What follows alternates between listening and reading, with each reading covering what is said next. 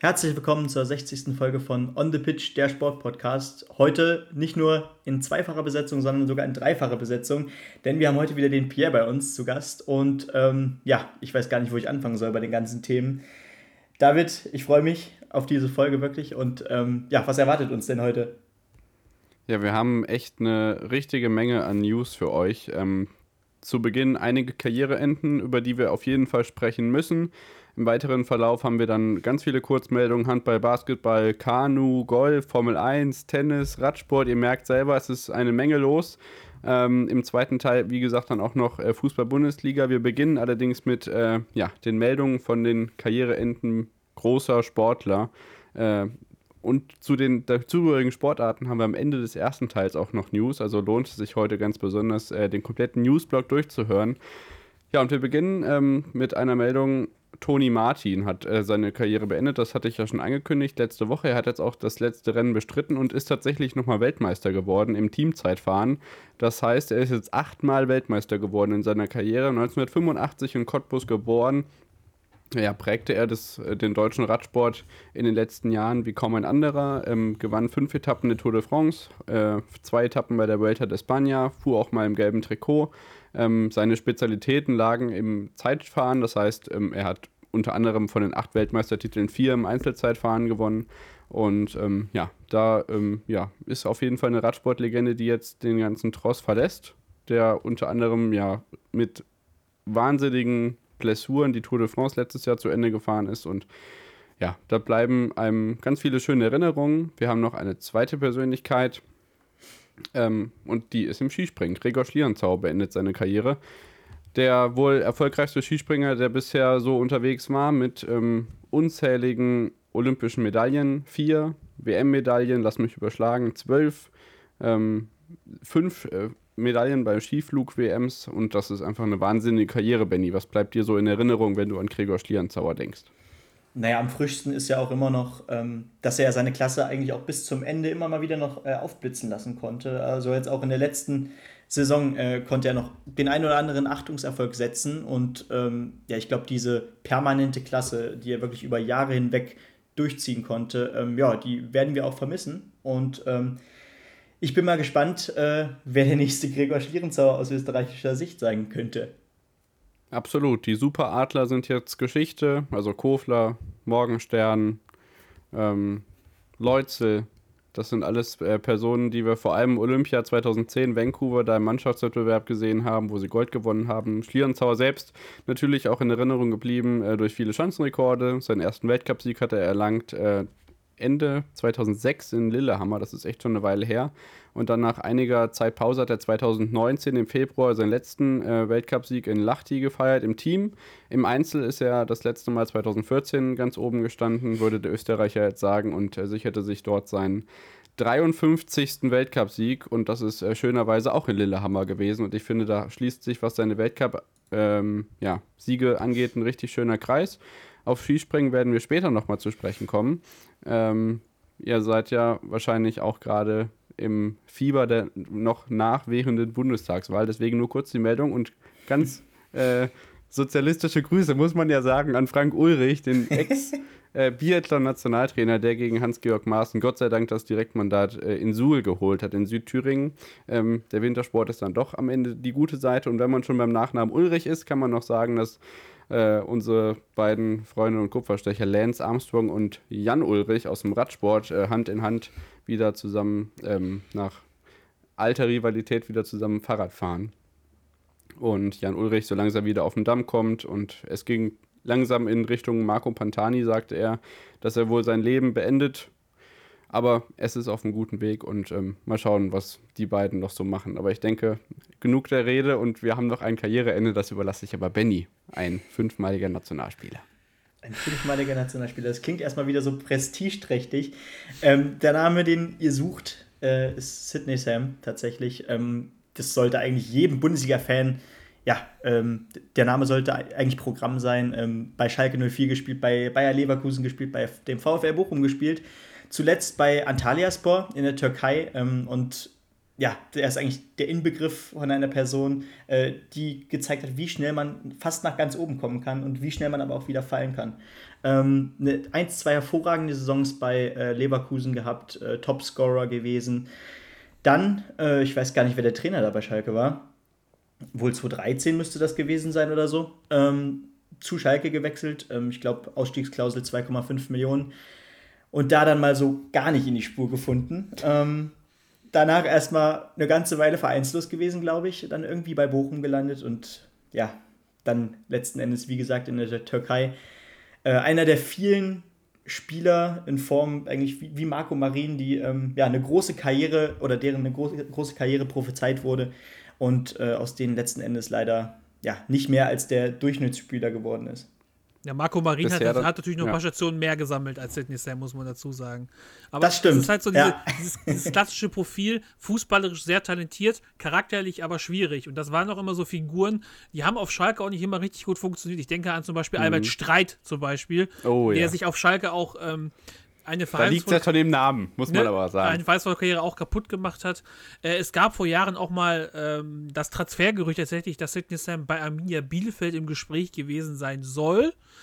Es am Ende nichts geworden ist und wir alle aufgeatmet haben, weil Sidney Sam hat am Ende dadurch geglänzt, dass er entweder halt Probleme gemacht hat und vor allem auch ein sehr verletzungsanfälliger Spieler gewesen ist. Dementsprechend äh, tut er seinem Körper wahrscheinlich auch was Gutes, wenn er jetzt mit 33 sagt, es geht nicht mehr und ähm, vielleicht findet sich ein Kreisliga-Club im Ruhrgebiet, der ihn noch aufnimmt, äh, weil ich glaube, um in der Kreisliga A noch ein paar Leute auszudribbeln, ich glaube, dafür reicht es noch. Immerhin hat er auch 122 Bundesligaspiele gemacht, also durchaus äh, trotzdem ein verdienter Spieler und ja, alles Gute auf diesem Weg. Äh, wer weiß, wo man sich wieder sieht und wir, wir machen einfach weiter mit den wilden Kurzmeldungen. Unter anderem Ricarda Funk, Olympiasiegerin im ähm, Wildwasserkanu hat jetzt auch den Weltmeistertitel ins ATA geholt und ja, vielleicht sorgt sie in dieser ja, vom Hochwasser geplagten Region ein bisschen für Freudentaumel. Es wäre dieser Region zu wünschen. Im Handball geht es bergauf. MT Melsungen hat den Trainer entlassen, 23 zu 22 gegen äh, habe ich ehrlich gesagt gerade nicht notiert. Und die HSG Wetzlar hat überragend gewonnen gegen Hannover 38 zu 16. Und das ist für Handball schon ordentlich. Äh, Im Basketball geht es auch wieder los. Äh, die BBL beginnt und das heißt, die NBA ist auch nicht mehr weit. Ähm, ja, ich denke, das ist ein Newsblock, aber es kommen noch mehr. Vorher gehen wir aber zum Darts. Benny, was war denn da los? Oh, da war einiges los. Äh, zum einen ja die Women's Series. Ähm, also so gesehen, äh, ja, die Frauenvariante äh, des professionellen Dartsports. Äh, zum anderen aber auch das zweite European Tour Turnier des Jahres, nämlich äh, auf Gibra äh, in Gibraltar tatsächlich. Ähm, die Gibraltar Darts Open, ähm, äh, Darts Trophy, es tut mir leid. Ähm, dieses Jahr ja das zweite von zwei European Tour Turnieren. Normalerweise find, findet eigentlich eine zweistellige Anzahl an Turnieren statt, was eigentlich komplett durch Europa gestreut wird. viele Turniere davon normalerweise auch in Deutschland. Dieses Jahr in Ungarn, Budapest.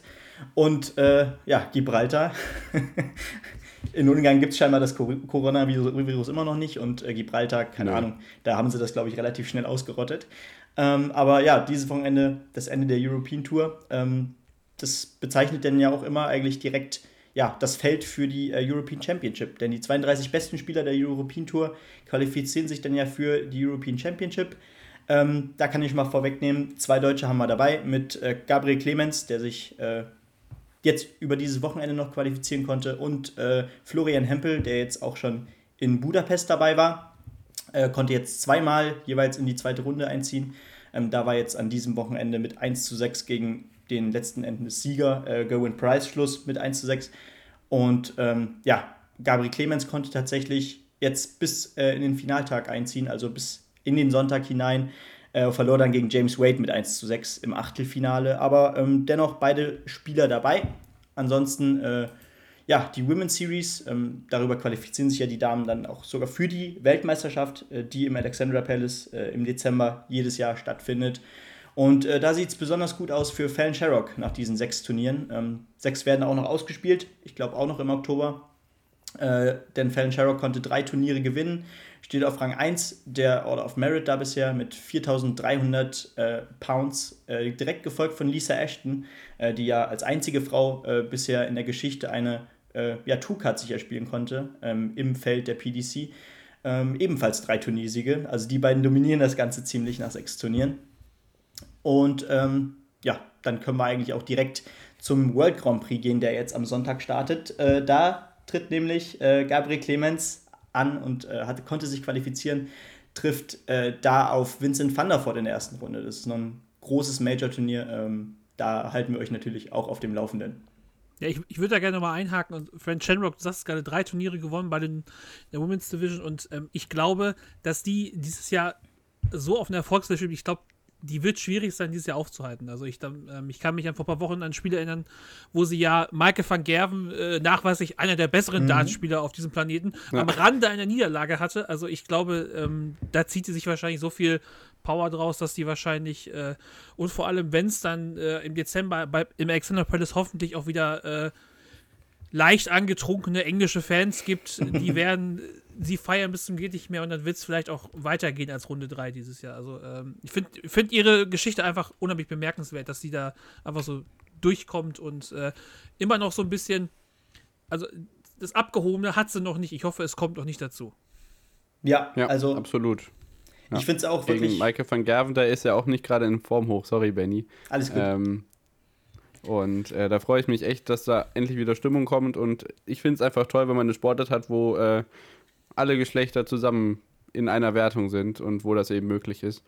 Oder wo es möglich gemacht wird und das finde ich eine ganz tolle Sache. Und äh, auch wenn das dann nicht mehr in Milton Keynes, sondern im Eddie Paddy ist. Aber die Stimmung ist ja dann wieder besser. Genau. Ja, und die Infrastruktur, die wird ja auch geschaffen jetzt, ähm, dass äh, die Frauen auch immer mehr die Möglichkeit bekommen, äh, auf diesem Niveau mitzuspielen. Äh, wie gesagt, die äh, Women's Series, die kam jetzt auch erst letztes Jahr dazu jetzt diese Saison die zweite Auflage. Das heißt, wir werden auch diese Saison wieder ähm, ja, mindestens zwei Frauen bei der Weltmeisterschaft sehen, ähm, was ich auch immer echt einfach cool finde, so ein Spiel zu sehen, wie dann auch die Herren der Schöpfung äh, gerne mal ein bisschen unter Druck gesetzt werden. Ähm, und Fan Shyrock ist eben der Inbegriff davon, dass das auch 1A funktionieren kann, ähm, dass, äh, dass die Frauen da in den Männern eigentlich in nichts nachstehen unbedingt. Ähm, und ja, äh, das fand ich jetzt am Wochenende auch wieder, oder das vorletzte Wochenende auch wieder grandios. Äh, da bis ins Finale eingezogen bei den Nordic Darts Masters. Aus dem Nichts muss ich ja wieder sagen. Ähm, Fallon Sherrock hat man dieses Jahr nämlich noch gar nicht gesehen. Und ähm, ja, beim ersten TV-Turnier direkt wieder ins Finale eingezogen. Ähm, da, der Frau steht bestimmt noch eine ganz große Karriere vor. Ja, dann ähm, gucken wir einfach mal weiter. Wenn wir Pierre schon zu Gast haben, dann müssen wir auch unbedingt auf die EFL zu blicken kommen und danach dann auch auf die NFL. Aber bleiben wir doch mal in Europa, auch wenn die NFL ähm, weiter Einzug hält in Europa. Was ist denn in der EFL passiert? Und die e ist jetzt also zu Ende gegangen. Erstmal ELF, European League of Football. Ah, ich bin bescheuert. European ja, ich habe die Buchstaben verdreht. European League EFL of Football. Ist doch wollte wollt gerade sagen, EFL ist ja Fußball, zweite englische Liga, oder? Ja, also ähm, da, da stolpert man auch schnell drüber, wenn man das googelt. Nein, also äh, in der ELF ähm, gab es am Wochenende das Championship Game in Düsseldorf. Frankfurt Galaxy gegen die ähm, Frankfurt gegen Hamburg hat gespielt. Ähm, das Spiel ging am Ende wirklich super knapp aus. 32 ähm, zu 30 hieß es am Ende für die Frankfurt Galaxy. Ähm, ein Spiel, das vor allem äh, im letzten Drittel unheimlich spannend gewesen ist und äh, unter anderem auch durch eine Disqualifikation des Centers von Hamburg nochmal spannend gemacht wurde. Dann gab es am Ende noch eine Strafe, die so ein bisschen, äh, sagen, sagen, wir zumindest mal, diskutabel aufgenommen wurde. Und so konnten äh, die Frankfurt, konnte Frankfurt kurz vor Schluss noch äh, in Führung gehen. Und dann ähm, hat Hamburg quasi den letzten Drive gehabt und ähm, mussten dann aus 62 Yards versuchen, Field Goal zu schießen. Der Kicker verschießt Kurz vorher hat Frankfurt aber ein Timeout genommen. Das heißt, er durfte nochmal schießen und äh, war ungefähr ein, und dann schießt das Feedgoal das zweite Mal und war ungefähr ein halbes Jahr zu short, zu mhm. kurz. Also wirklich Spannung bis zum letzten Schluss. Am Ende gewinnt Frank gewinnen die Frankfurter wirklich ein Spiel, das super packend gewesen ist. Es waren 25.000 Leute in Düsseldorf da, die Stimmung für 50.000 gemacht haben äh, und auch der übertragene Sender Pro7 Max mit Jan Stecker und Volker Schenk, ähm, die beiden haben das kommentiert und äh, wirklich mit an der emotionalen Schmerzgrenze waren richtig gut mit dabei und äh, man konnte es sich wirklich gut anschauen. Es war gut präsentiert. Fast 5% Marktanteil für Pro7 Max in der Zielgruppe. Also die Leute nehmen es an und ähm, das Franchise wächst weiter. Es wurden drei weitere äh, Teams noch angekündigt. Unter anderem halt, hatte ich David im Vorgespräch schon gesagt, die Ryan Fire äh, kehren zurück und auch die Vikings Vienna. Äh, Vienna Vikings sind auch mit dabei. Das wird ähm, ganz spannend und das, die Liga soll noch weiter wachsen und ich glaube, die ELF ist ein ganz spannendes Projekt, was jetzt im ersten Jahr angelaufen ist und im Prinzip nur besser werden kann. Die Aufmerksamkeit ist da, die Fans haben Bock drauf und ich glaube halt, ähm, dass das ein cooler Weg ist halt, den Football in Europa präsenter zu machen und ähm, was auch dazu führen wird, wie die NFL gesagt hat, dass es spätestens nächstes Jahr auch wahrscheinlich schon ein NFL Regular Season Spiel in Deutschland geben wird. So ist es, genau. Darüber haben wir auch schon berichtet. Ich freue mich ganz besonders über den, äh, über den Franchise-Namen Vienna Vikings. Das finde ich mega cool. Und dass Winefire wieder da ist. Ähm, auch so legendär im damals alten ähm, Rheinstadion, da wo jetzt äh, die, wie heißt der Moment? Merkur Spielbank Arena, was weiß ich. Also da, wo Fortuna Düsseldorf spielt, jedenfalls. da, äh, dass da das Franchise wieder zurückkommt. Und ähm, ja, was die Field Goals angeht, haben wir in der NFL gesehen, wie man es richtig macht, oder? Dieses Wochenende. Du sprichst schon an Justin Tucker, äh, Kicker der Baltimore Ravens, hat einen NFL-Rekord aufgestellt, hat wirklich kurz vor Schluss das Game-Winning Field Goal geschossen. Das hat er in seiner Karriere schon sehr oft gemacht. Dieses Mal war aus 66 Yards äh, wirklich rekordverdächtig. Man muss dazu sagen, wenn man so ein bisschen im Sport drin ist, eigentlich sagt man so für die Kicker, ähm, 35-Yard-Linie muss man erreichen, kurz vor Schluss. Da geht man nochmal 15 Yards zurück zum Kicken. Das heißt, 50 Yard Field Goal sollte für einen NFL-Kicker machbar sein. Und äh, 66 Yards, das ist ein verdammt langer Weg. Und auch die Art und Weise, wie er dann reingeht, äh, dass der quasi erst auf die Querlatte tippt und dann reingeht. Also äh, Glückwunsch an Justin Tucker, einer der besten seiner Zunft in der NFL. Guckt auf jeden Fall mal rein. Das ist echt spektakulär, wie er dann auf die Distanz genau die Querlatte abtrifft und ähm, ja, dann springt er drüber und nicht äh, drunter, also auf die richtige Seite der Querlatte gesprungen. Ja, schon eine faszinierende Sache, aber ich meine, es ist ja mehr passiert als nur dieser eine Kick. Unter anderem hat Tom Brady im ja wohl teuersten Stadion aktuell, was in Los Angeles steht, im Sophie Stadium, ja, das erste Mal verloren die Packers konnten jubeln und ähm, ja, was waren sonst noch so die wichtigen Erkenntnisse dieses NFL-Spieltags? Ja gut, die Packers konnten... Woche 3 in der Regular Season. Die Packers Sorry. konnten jubeln, weil, ähm, naja, weil die Gegner es ein bisschen verkackt haben. Sie haben halt, äh, sie, äh, San Francisco hat ja gesagt, es, äh, 37, wir geben äh, dem guten Aaron Rodgers noch 37 Sekunden, um das, um das Team das Feld unterzuführen. Und das ist halt zu viel. Dementsprechend hat es da geklappt. Du hast schon gesagt, Tampa Bay hat verloren. Ähm, was ganz überraschend ist, dass zum Beispiel, dass die Kansas City Chiefs, die ja auch mit in meiner Favoritenrolle sind, aktuell äh, 1 und 2 stehen, unter anderem halt gegen die Los Angeles Chargers verloren haben, die wirklich richtigen äh, auf die Fresse Football gespielt haben. Unter anderem halt kurz vor Schluss ähm, einen vierten Versuch aus, äh, äh, hatten, wo man eigentlich sagt, man gibt den Ball ab, man gibt den Ballbesitz ab und sie haben es ausgespielt und haben nicht nur mal sicher gegangen, sondern haben den Ball in die Endzone geworfen und damit einen Touchdown erzielt. Und Kansas hat sich davon nicht erholt. Und die stehen jetzt 1 und 2. Und wenn man noch ein Team herausheben möchte, was so das Team der Stunde ist, sind es die Arizona Cardinals, ähm, die mit ihrem Quarterback Kyler Murray aktuell wirklich offensiv durch die Liga flügen und diese Kombination aus Kyler Murray und vor allem halt auch ähm, na, die Andrew Hopkins als Receiver sorgen dafür, dass die aktuell das heißeste Team der NFL sind. Und aber es sind halt erst drei Wochen gespielt, da kann noch eine Menge passieren. Ich habe sehr schnell und sehr, und sehr viel geredet gerade. Alles gut. Benny und die Patriots, das ist irgendwie nicht mehr so ganz das Frische, ne? 13 zu 28 gegen die Saints. Ich bin ja auch Patriot, das, Patriot, deswegen habe ich das nicht angesprochen. ja, aber erwähnen tut man das trotzdem, weil es eine ja, der Mannschaften stimmt. ist, die ja doch im deutschen Markt so mit am präsentesten ist. Deswegen ja. musst du da auch bei uns mal durch. Ja, also ja, klar. Das ist halt, ein äh, kritischer Sport. Du, äh, äh, die Patriots haben einen neuen Quarterback, äh, Rookie Quarterback mit Mac Jones, der gute Ansätze hat, aber halt ähm, noch nicht so richtig auftrumpfen kann. Äh, New Orleans hat es in diesem Spiel wieder besser gemacht. Äh, James Winston, der in Tampa Bay gezeigt hat, dass er das Brot lang werfen kann und dann halt in einer Saison 30 Touchdowns und 30 Interceptions geholt hat und ähm, immer so ein bisschen Do or Die spielt. In diesem Spiel hat es halt wieder geklappt. Deswegen haben die Patriots verloren, stehen 1 und 2, aber ich glaube, das ist noch diese klassische, ähm, mhm. bin mir zustimmen, die klassische Übergangssaison, wie es so schön heißt. Ja, aber trotzdem krass. Ich, ich finde es ziemlich krass. Also, die Saison begann ja so gesehen mit diesem Spiel gegen die Miami Dolphins. Da haben sie erstmal 16, 17 verloren. Äh, Habe ich erstmal echt einen kleinen Schrecken bekommen, weil äh, am nächsten Spieltag verlieren äh, die Dolphins 35 zu 0 gegen die Bills. Ähm, das ist, ich, ich kann es mir nicht erklären, was da gerade vor sich geht bei den Patriots so richtig, weil danach am Wochenende verliert man wiederum schon wieder, wie wir eben schon angesprochen haben, gegen die Saints.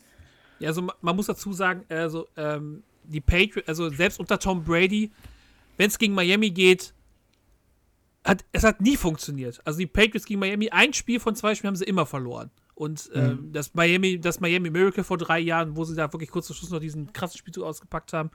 Aber du sagst es, die Liga an sich ist aktuell sehr verrückt. Ähm, mhm. Dass man da halt auch wirklich Ergebnisse dabei, wo man denkt, manche Teams äh, find, haben sie noch nicht so richtig gefunden oder rasieren da durch. Aber ähm, du hast halt wirklich diese Upsets. Das, also die NFL zeigt gerade aktuell, dass jede Woche alles passieren kann und jeder jeden schlagen kann. Deswegen halt die Niederlage von Tampa Bay, die Niederlage von Kansas und ähm, halt auch dann, dass die Pittsburgh Steelers zum Beispiel, die ja auch groß waren in den letzten ja. Jahren, halt auch dann zum Beispiel gegen Cincinnati verlieren mit, mit, äh, mit Rookie Quarterback, der jetzt zwar mhm. jetzt im zweiten Jahr ist, aber halt lange nicht gespielt hat. Also es kann halt aktuell wirklich alles passieren und es ist quasi so, also im, im NFL-Tippspiel bin ich halt so schlecht, weil man irgendwie jede Woche irgendwie vier, fünf Mal irgendwie halt nicht weiß, was man tippen soll. Und das macht es so spannend. Ähm, ich empfehle euch, wenn ihr ein bisschen Bock auf geilen US-Sport habt, auf jeden Fall da reinzuschauen. Ähm, The Zone-Abo müsst ihr wahrscheinlich sowieso haben, wenn ihr Bundesliga schauen wollt. Da gibt es die Red Zone von den US-Kollegen und seit kurzem auch die deutsche mhm. Endzone als deutsche Konferenz. Also und äh, vor allem auch dann äh, entsprechende Sachen, wo man sich die Regelkunden nochmal anlesen kann. Also, der, das ist zwar ein kompliziertes Spiel, aber wenn man mal so ein, zwei Spiele gesehen hat und zwischendurch mal ins Regelbuch schaut, dann hat man es relativ schnell verstanden. Und wenn man da einmal richtig drin ist, äh, dann kommt man da auch nicht mehr so schnell von weg. Alternativ natürlich auch im Free TV bei Pro7 Sat1, da werdet ihr von der RAN-Crew auch ordentlich versorgt. Also da ist äh, die Regular Season 4, auf, äh, Week 4 auf jeden Fall auch nicht zu spät, um da noch einzuschalten und sich das Ganze mal einzuverleiben, wenn man Sonntag sowieso schon nichts zu tun hat. Aber auch der Wintersport geht ja bald wieder los. Darauf kommen wir später noch zu sprechen. Vorher äh, noch kleine andere News. Ryder Cup Golf ist somit das äh, prestigeträchtigste Turnier, was es überhaupt gibt.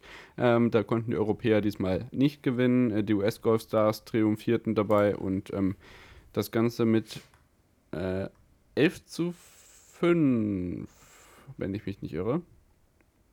Auf jeden Fall ist es ähm, ja einfach mit das höchst dotierte, was es überhaupt gibt. Es ist der 43. Ryder Cup überhaupt und ähm, ja, Sky hat zumindest den Anlass genutzt und Sky Sport 2 kurzhand in Sky Sport Ryder Cup umzubenennen. Im Golf bin ich jetzt allerdings nicht so tief drin, von daher ja, weiter zum Tennis, Labour Cup. Und da sah es für Team Europa deutlich besser aus, oder? Ja, ja du hast es. Also. Ja. Bitte, Benny, bitte, bitte, bitte. genau, also das Wichtigste ist da, glaube ich, erstmal zu sagen, ähm, trotz äh, einigen äh, Leuten, die tatsächlich nicht daran teilgenommen haben aus europäischer Sicht, äh, war das dann doch äh, ja, am Ende ein deutlich überraschender Erfolg. Da ähm, Roger Federer war nicht da, Rafael Nadal war nicht da, Novak Djokovic war unter anderem auch nicht da und äh, so mussten es dann am Ende eben äh, Spieler wie Sascha Zverev oder auch wie ein Daniel Medvedev am Ende reißen, genauso wie Tsitsipas. Ähm, und zwischendrin sah es ja eigentlich auch sehr eng aus. Ne? Ja, also im, im Doppel mit Rublev jetzt nicht, aber äh, am Ende ist es, ja, also ich denke mal schon so, dass es jetzt am Saisonende, viele haben nicht mehr so die Kraft wie am Saisonanfang, viele waren nicht mehr mit dabei. Ähm, gegen Isner hat er sich im Tiebreak relativ schwer getan. Das war 7 zu 6, äh, 6 zu 7 und 10 zu 5. Also da könnt ihr euch vorstellen, dass es da deutlich hin und her ging mit Isner. Aber Isner und lange Spiele, guckt mal bei YouTube, der kennt sich aus. Der hat mal drei Tage lang in Wimbledon ein Erstrundenspiel gemacht. Ähm, Tsitsipas hatte gegen Kyrgios 6 zu 3 und 6 zu 4 gewonnen. Im Grunde war es jetzt aber schon relativ ungefährdet.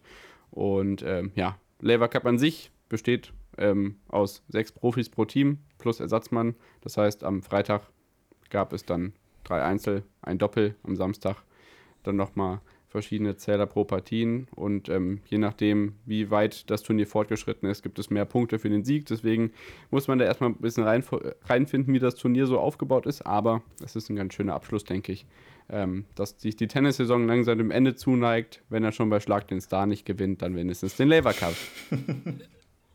das war auch, nein, nicht so gut. Also, aber ich sag mal, auch beim Labour Cup, das ohne die europäische Weltspitze, äh, Benny hat es gesagt, aber ich denke mal, dass der eine oder andere vielleicht noch Kräfte sammelt, weil, ähm, ich sag mal, die Saison ist zwar zu Ende, aber das Masters steht ja noch an. Ne? Ähm, ja, eben. Ja. Und ähm, ohne dem Turnier zu nahe treten zu wollen, ich glaube, so, ähm, das ist doch schon eher noch, noch ein bisschen prestigeträchtiger, wenn du halt beim Masters irgendwie groß abräumen kannst. Und ähm, ich weiß nicht, wie viele Weltranglistenpunkte es da gibt, aber ich sag mal, wenn man so Masters-Titel nochmal im Regal steht, ich glaube, das ist noch ein bisschen mehr wert. Genau, man sagt ja auch nicht ohne Grund, dass es dann in gewisser Weise irgendwie der Weltmeistertitel ist, wenn man das Masters gewinnt. Das sagt man ja jedes Jahr. Ähm, das kann man in der Formel 1 auch behaupten. Ähm, wow. Bevor wir dann gleich zur Rad-WM und zum Skispringen kommen, müssen wir aber unbedingt über den ja, großen Preis von Russland sprechen. Ähm, Benny hat das Qualifying gesehen, weiß ich. Äh, Pierre hat auch genau wie ich das Rennen gesehen. Am Ende hätte es ja der erste Sieg von Lando Norris sein können, war es aber nicht. Ähm, wir fangen einfach mit den Startaufstellungen an, wie immer.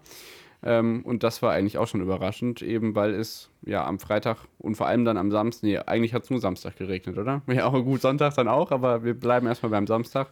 Ähm, Lando Norris war dann am Ende der, der sich am ehesten auf Slicks getraut hat, ebenso wie George Russell und Carlos Sainz. Die drei haben nämlich die ersten drei Positionen im Qualifying für sich gehabt. Äh, Norris vor Sainz und Russell, dahinter Hamilton, Ricciardo und Alonso sehr stark, Bottas auf der 7, Stroll, Perez, Ocon ähm, dahinter dann Vettel, Gasly, Zunoda, Latifi, Leclerc, Raikön, Schumacher, Giovinazzi, Mazepin und Verstappen, der gar nicht gefahren ist. In der Startausstellung bedeutete das dann allerdings für Bottas auch noch aufgrund eines Motorenwechsels nur Startposition 16.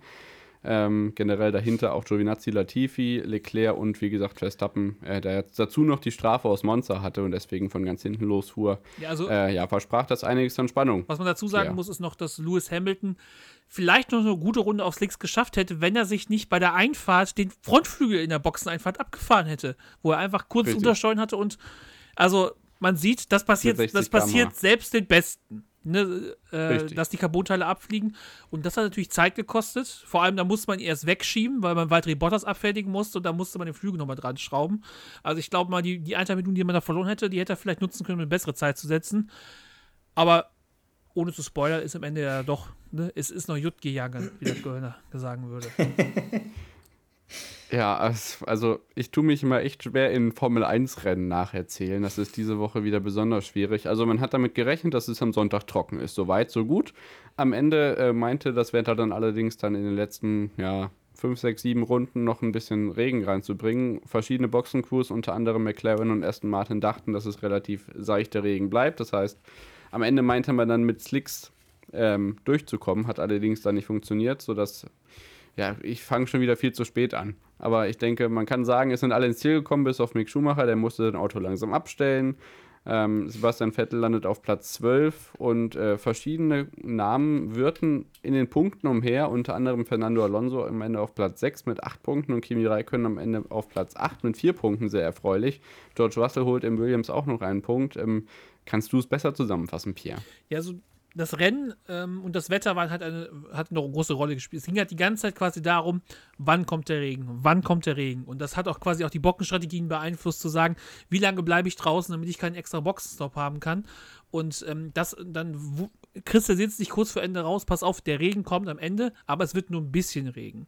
Dann kam auch noch ja. mit dazu, dass Lennon Norris halt versucht hat, sich immer von Lewis Hamilton abzusetzen und es dann irgendwann den Call dann irgendwann ein bisschen nasser wurde, an nur einem bestimmten Teil der Strecke und dann hieß es, okay, wir gehen auf Regenreifen.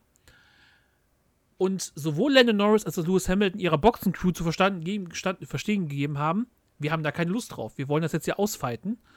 Und Lewis Hamilton am Ende auf seine Boxencrew gehört hat und das mit dem Sieg gebracht hat. Landon Norris hat darauf bestanden, auf Slicks weiterzufahren, weil er dachte, der Regen wird nicht stärker. Und von jetzt auf gleich hat es geschüttet wie aus Eimern. Und dann war das Rennen für Landon Norris leider gelaufen und er hat sich halt verpokert.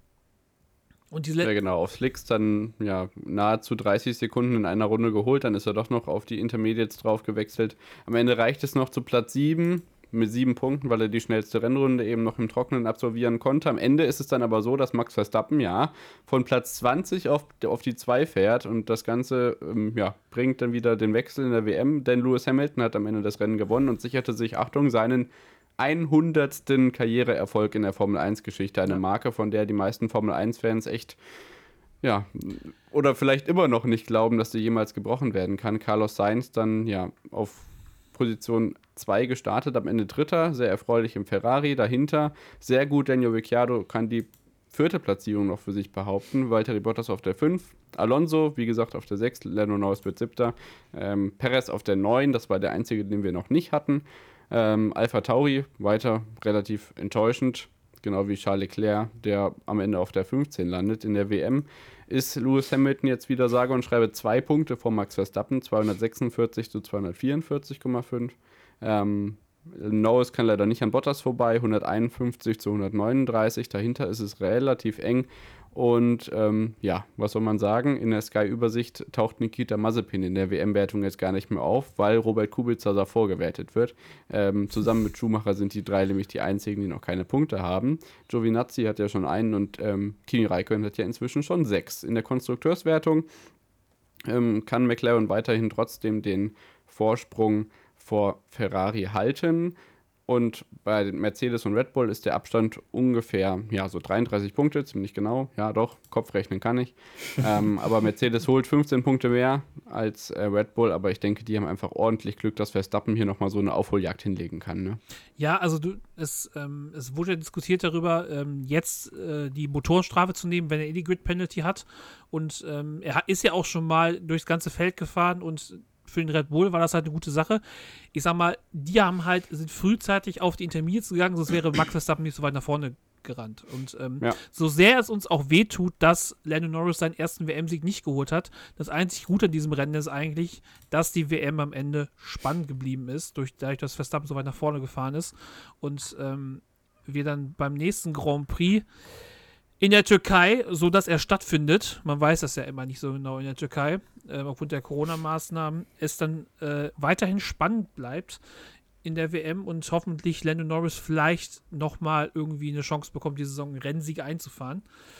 Wenn er nicht noch die Punkte aberkannt bekommt, weil es steht, glaube ich, wenn ich das richtig im Kopf habe, noch aktuell im Raum, dass er vielleicht noch eine Strafe bekommen könnte ja, das war die Geschichte mit der Boxeneinfahrt, ne? Richtig, also er, ähm, da sieht man halt, also er ist halt, er hat es nicht mal geschafft, auf Slicks auf die nasse Boxeneinfahrt zu fahren, ist dann halt quasi ja. über die gestrichelte Linie. Auf die Strecke zurückgeslidet. Richtig, und dann über die gestrichelte Linie gefahren, um in die Box zurückzufahren. Ähm, das darf man im Straßenverkehr nicht und das darf man auch bei der Formel 1 auch nicht, aber ich glaube nicht, ähm, dass da außer einer empfindlichen Geldstrafe irgendwas kommt. Also kann ich mir nicht vorstellen.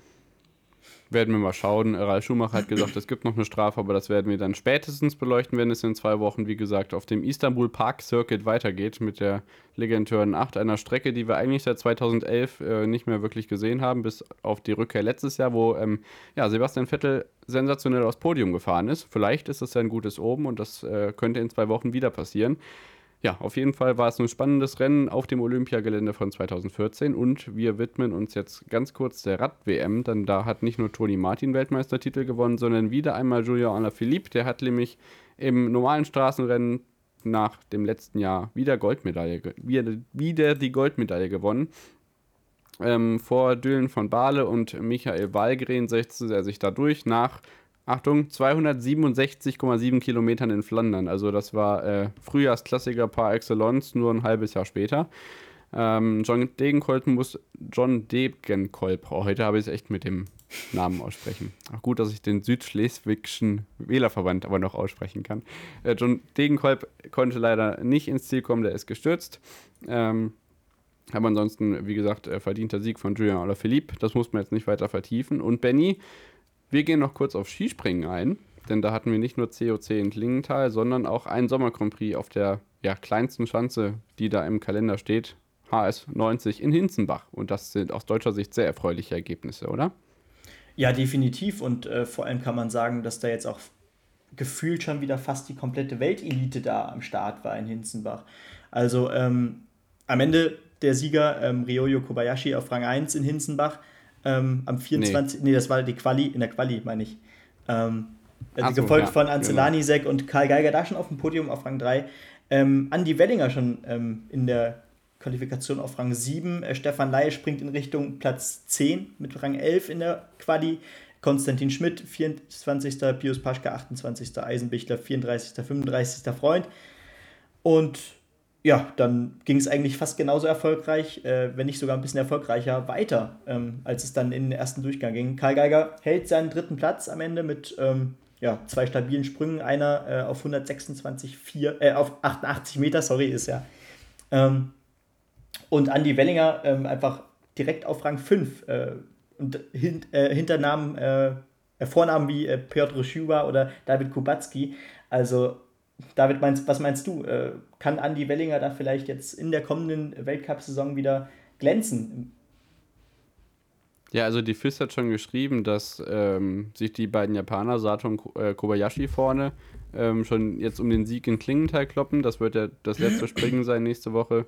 Geiger ist ja auch unbestritten nicht nur Normalschanzen-Spezialist, sondern auch Skiflug-Weltmeister. Das heißt aber nicht, dass man auf Normalschanzen plötzlich schlechter zurechtkommt. Und ja. Andi Wellinger ist ja auch immerhin Olympiasieger vor der Normalschanze. Das darf man auch nicht vergessen. Und das freut mich, wie stark er hier in seinem ersten Auftritt ähm, nach der Verletzungspause wieder da ist. Die beide, oder also zumindest haben, hat Kai Geiger gesagt, dass es in den letzten Wochen noch nicht so ganz rund lief. Ich denke mal, bei Andreas Wellinger war das jetzt auch ein recht steiniger Weg, nach der schweren Verletzung wieder da zu sein. Ja. Und ich wünsche mir ein, also ich, ich kann das neutral nicht beurteilen, mhm. aber ich wünsche es mir einfach wieder, dass er zumindest stetiger Bestandteil des Teams ist und dass er dann auch, äh, ja, ähnlich wie viele andere es im letzten Winter auch bewiesen haben, dass ein oder andere mal in die Top 10 kommt und da vielleicht sogar noch mehr geht. Ja. Weil am Samstag die weiteren Platzierungen waren ja auch ganz vielversprechend. Also während ein Stefan Kraft jetzt auf 11 ist, äh, Lanisek hast du schon angesprochen, dann im Wettkampf auf der 12. Stefan Laie ist ja auch wieder da.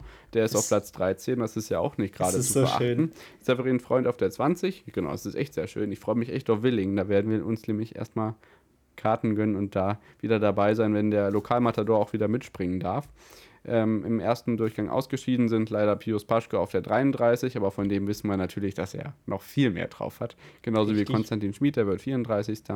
Äh, Eisei auf der 37. Genau. Das ist halt wieder so ein Eisei-Wackler irgendwie, ne? Also manchmal, ja. da muss man halt mitleben bei ihm. Genau, ähm, das haben wir jetzt auch im letzten, äh, in der letzten Weltcup-Saison äh, oft sehen müssen. Ähm, nach einem hervorragenden ersten Sprung kann er dann auch mal wirklich eine Gurke als äh, im, im zweiten Durchgang kommen. Oder man verkackt es halt direkt schon im ersten Durchgang. Das war leider in Hinzenbach der Fall. Aber was ich vielleicht nochmal zu Stefan Laie sagen wollte, ähm, ich finde es sehr krass, äh, mit was für einer Stabilität der aber jetzt schon äh, in diese Sommer-Grand Prix-Saison geht. Also ähm, der landet jetzt schon mehrfach vor äh, einem gestandenen Springer wie äh, Severin Freund. Ähm, und äh, Freund hat ja, wie gesagt, die komplette letzte Weltcup-Saison schon ähm, mitgemacht, ne? während Stefan Ley eben die gesamte Saison verletzungsbedingt äh, verpasst hat. Ebenso äh, wie Andy Wellinger, der jetzt auch äh, das ein oder andere Mal wieder in den Top 10 äh, zu finden ist. Also aus deutscher Sicht, ich glaube, ähm, da haben wir echt eine ganze Bandbreite an Leuten, die da ähm, vielleicht vor einer tollen Saison stehen.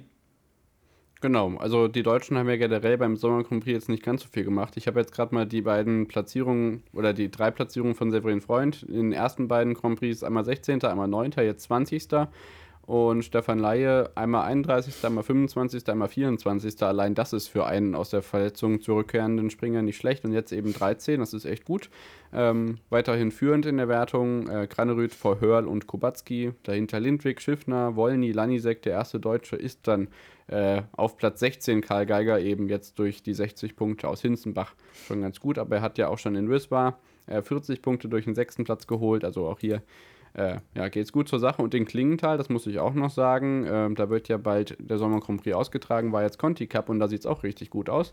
Äh, nur ganz kurz, äh, vom Samstag Karhofer, Koss, Fettner und dann auch wieder gefühlt halb Österreich auf dem, äh, im, im, Starterfeld. Aber erstmal Hula auf der 5, David Siegel auf der 7, äh, Martin Hammann auf der 9, Richard Freitag auf der 14, Luca Geier auf der 15. Also da sieht man in der Breite auch, dass da ordentlich was dabei ist. Am Sonntag äh, sicherte sich wieder einmal Manuel Fettner den Sieg vor Jakob Wolny, Lofro Koss auf der 3. Äh, Claudio Haas da auf dem fünften Rang aus deutscher Sicht und dann weiter hinten deutsche Sicht äh, David Siegel auf der 15, Richard Freitag auf der 16.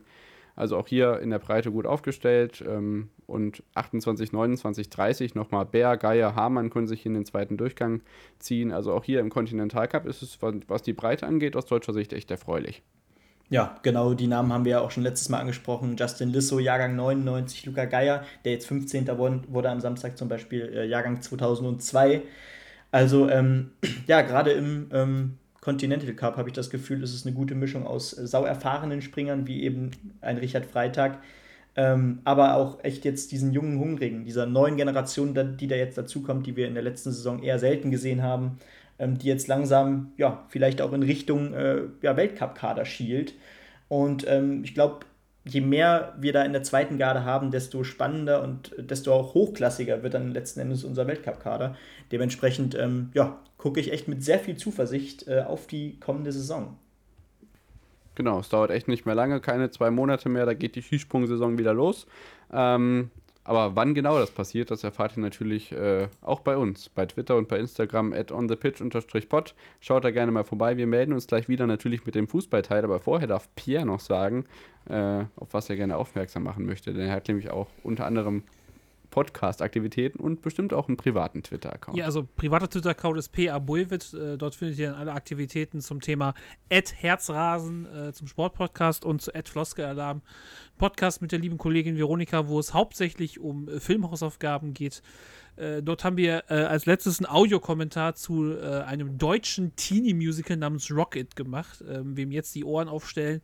Das ist also das Schlimmste, was ich seit langem gesehen habe. Ähm, also, also und ähm, ich habe letztens auf Twitter gelesen, es gibt jetzt aktuell wohl einen Film auf äh, Amazon Prime, der noch schlechter ist. Auch den werden wir schauen, der heißt Cinderella Stories. Ähm, aber wenn ihr denkt, ich habe den Film noch nie gesehen, macht ihn euch an, hört euch unseren Audiokommentar dazu an. Aber stellt euch darauf ein, es wird schlimm, aber wenigstens leiden wir zusammen. Also da könnt ihr mir zuhören, wenn ihr das gerne möchtet. Da wisst ihr also, wo ihr richtig an der Adresse seid, wenn ihr mal die Schnauze voll vom Sport habt und beim Prime Video noch mehr sehen wollt als nur das eine Champions League-Spiel am Dienstagabend. Wir hören uns gleich wieder nach der Unterbrechung. Bis gleich.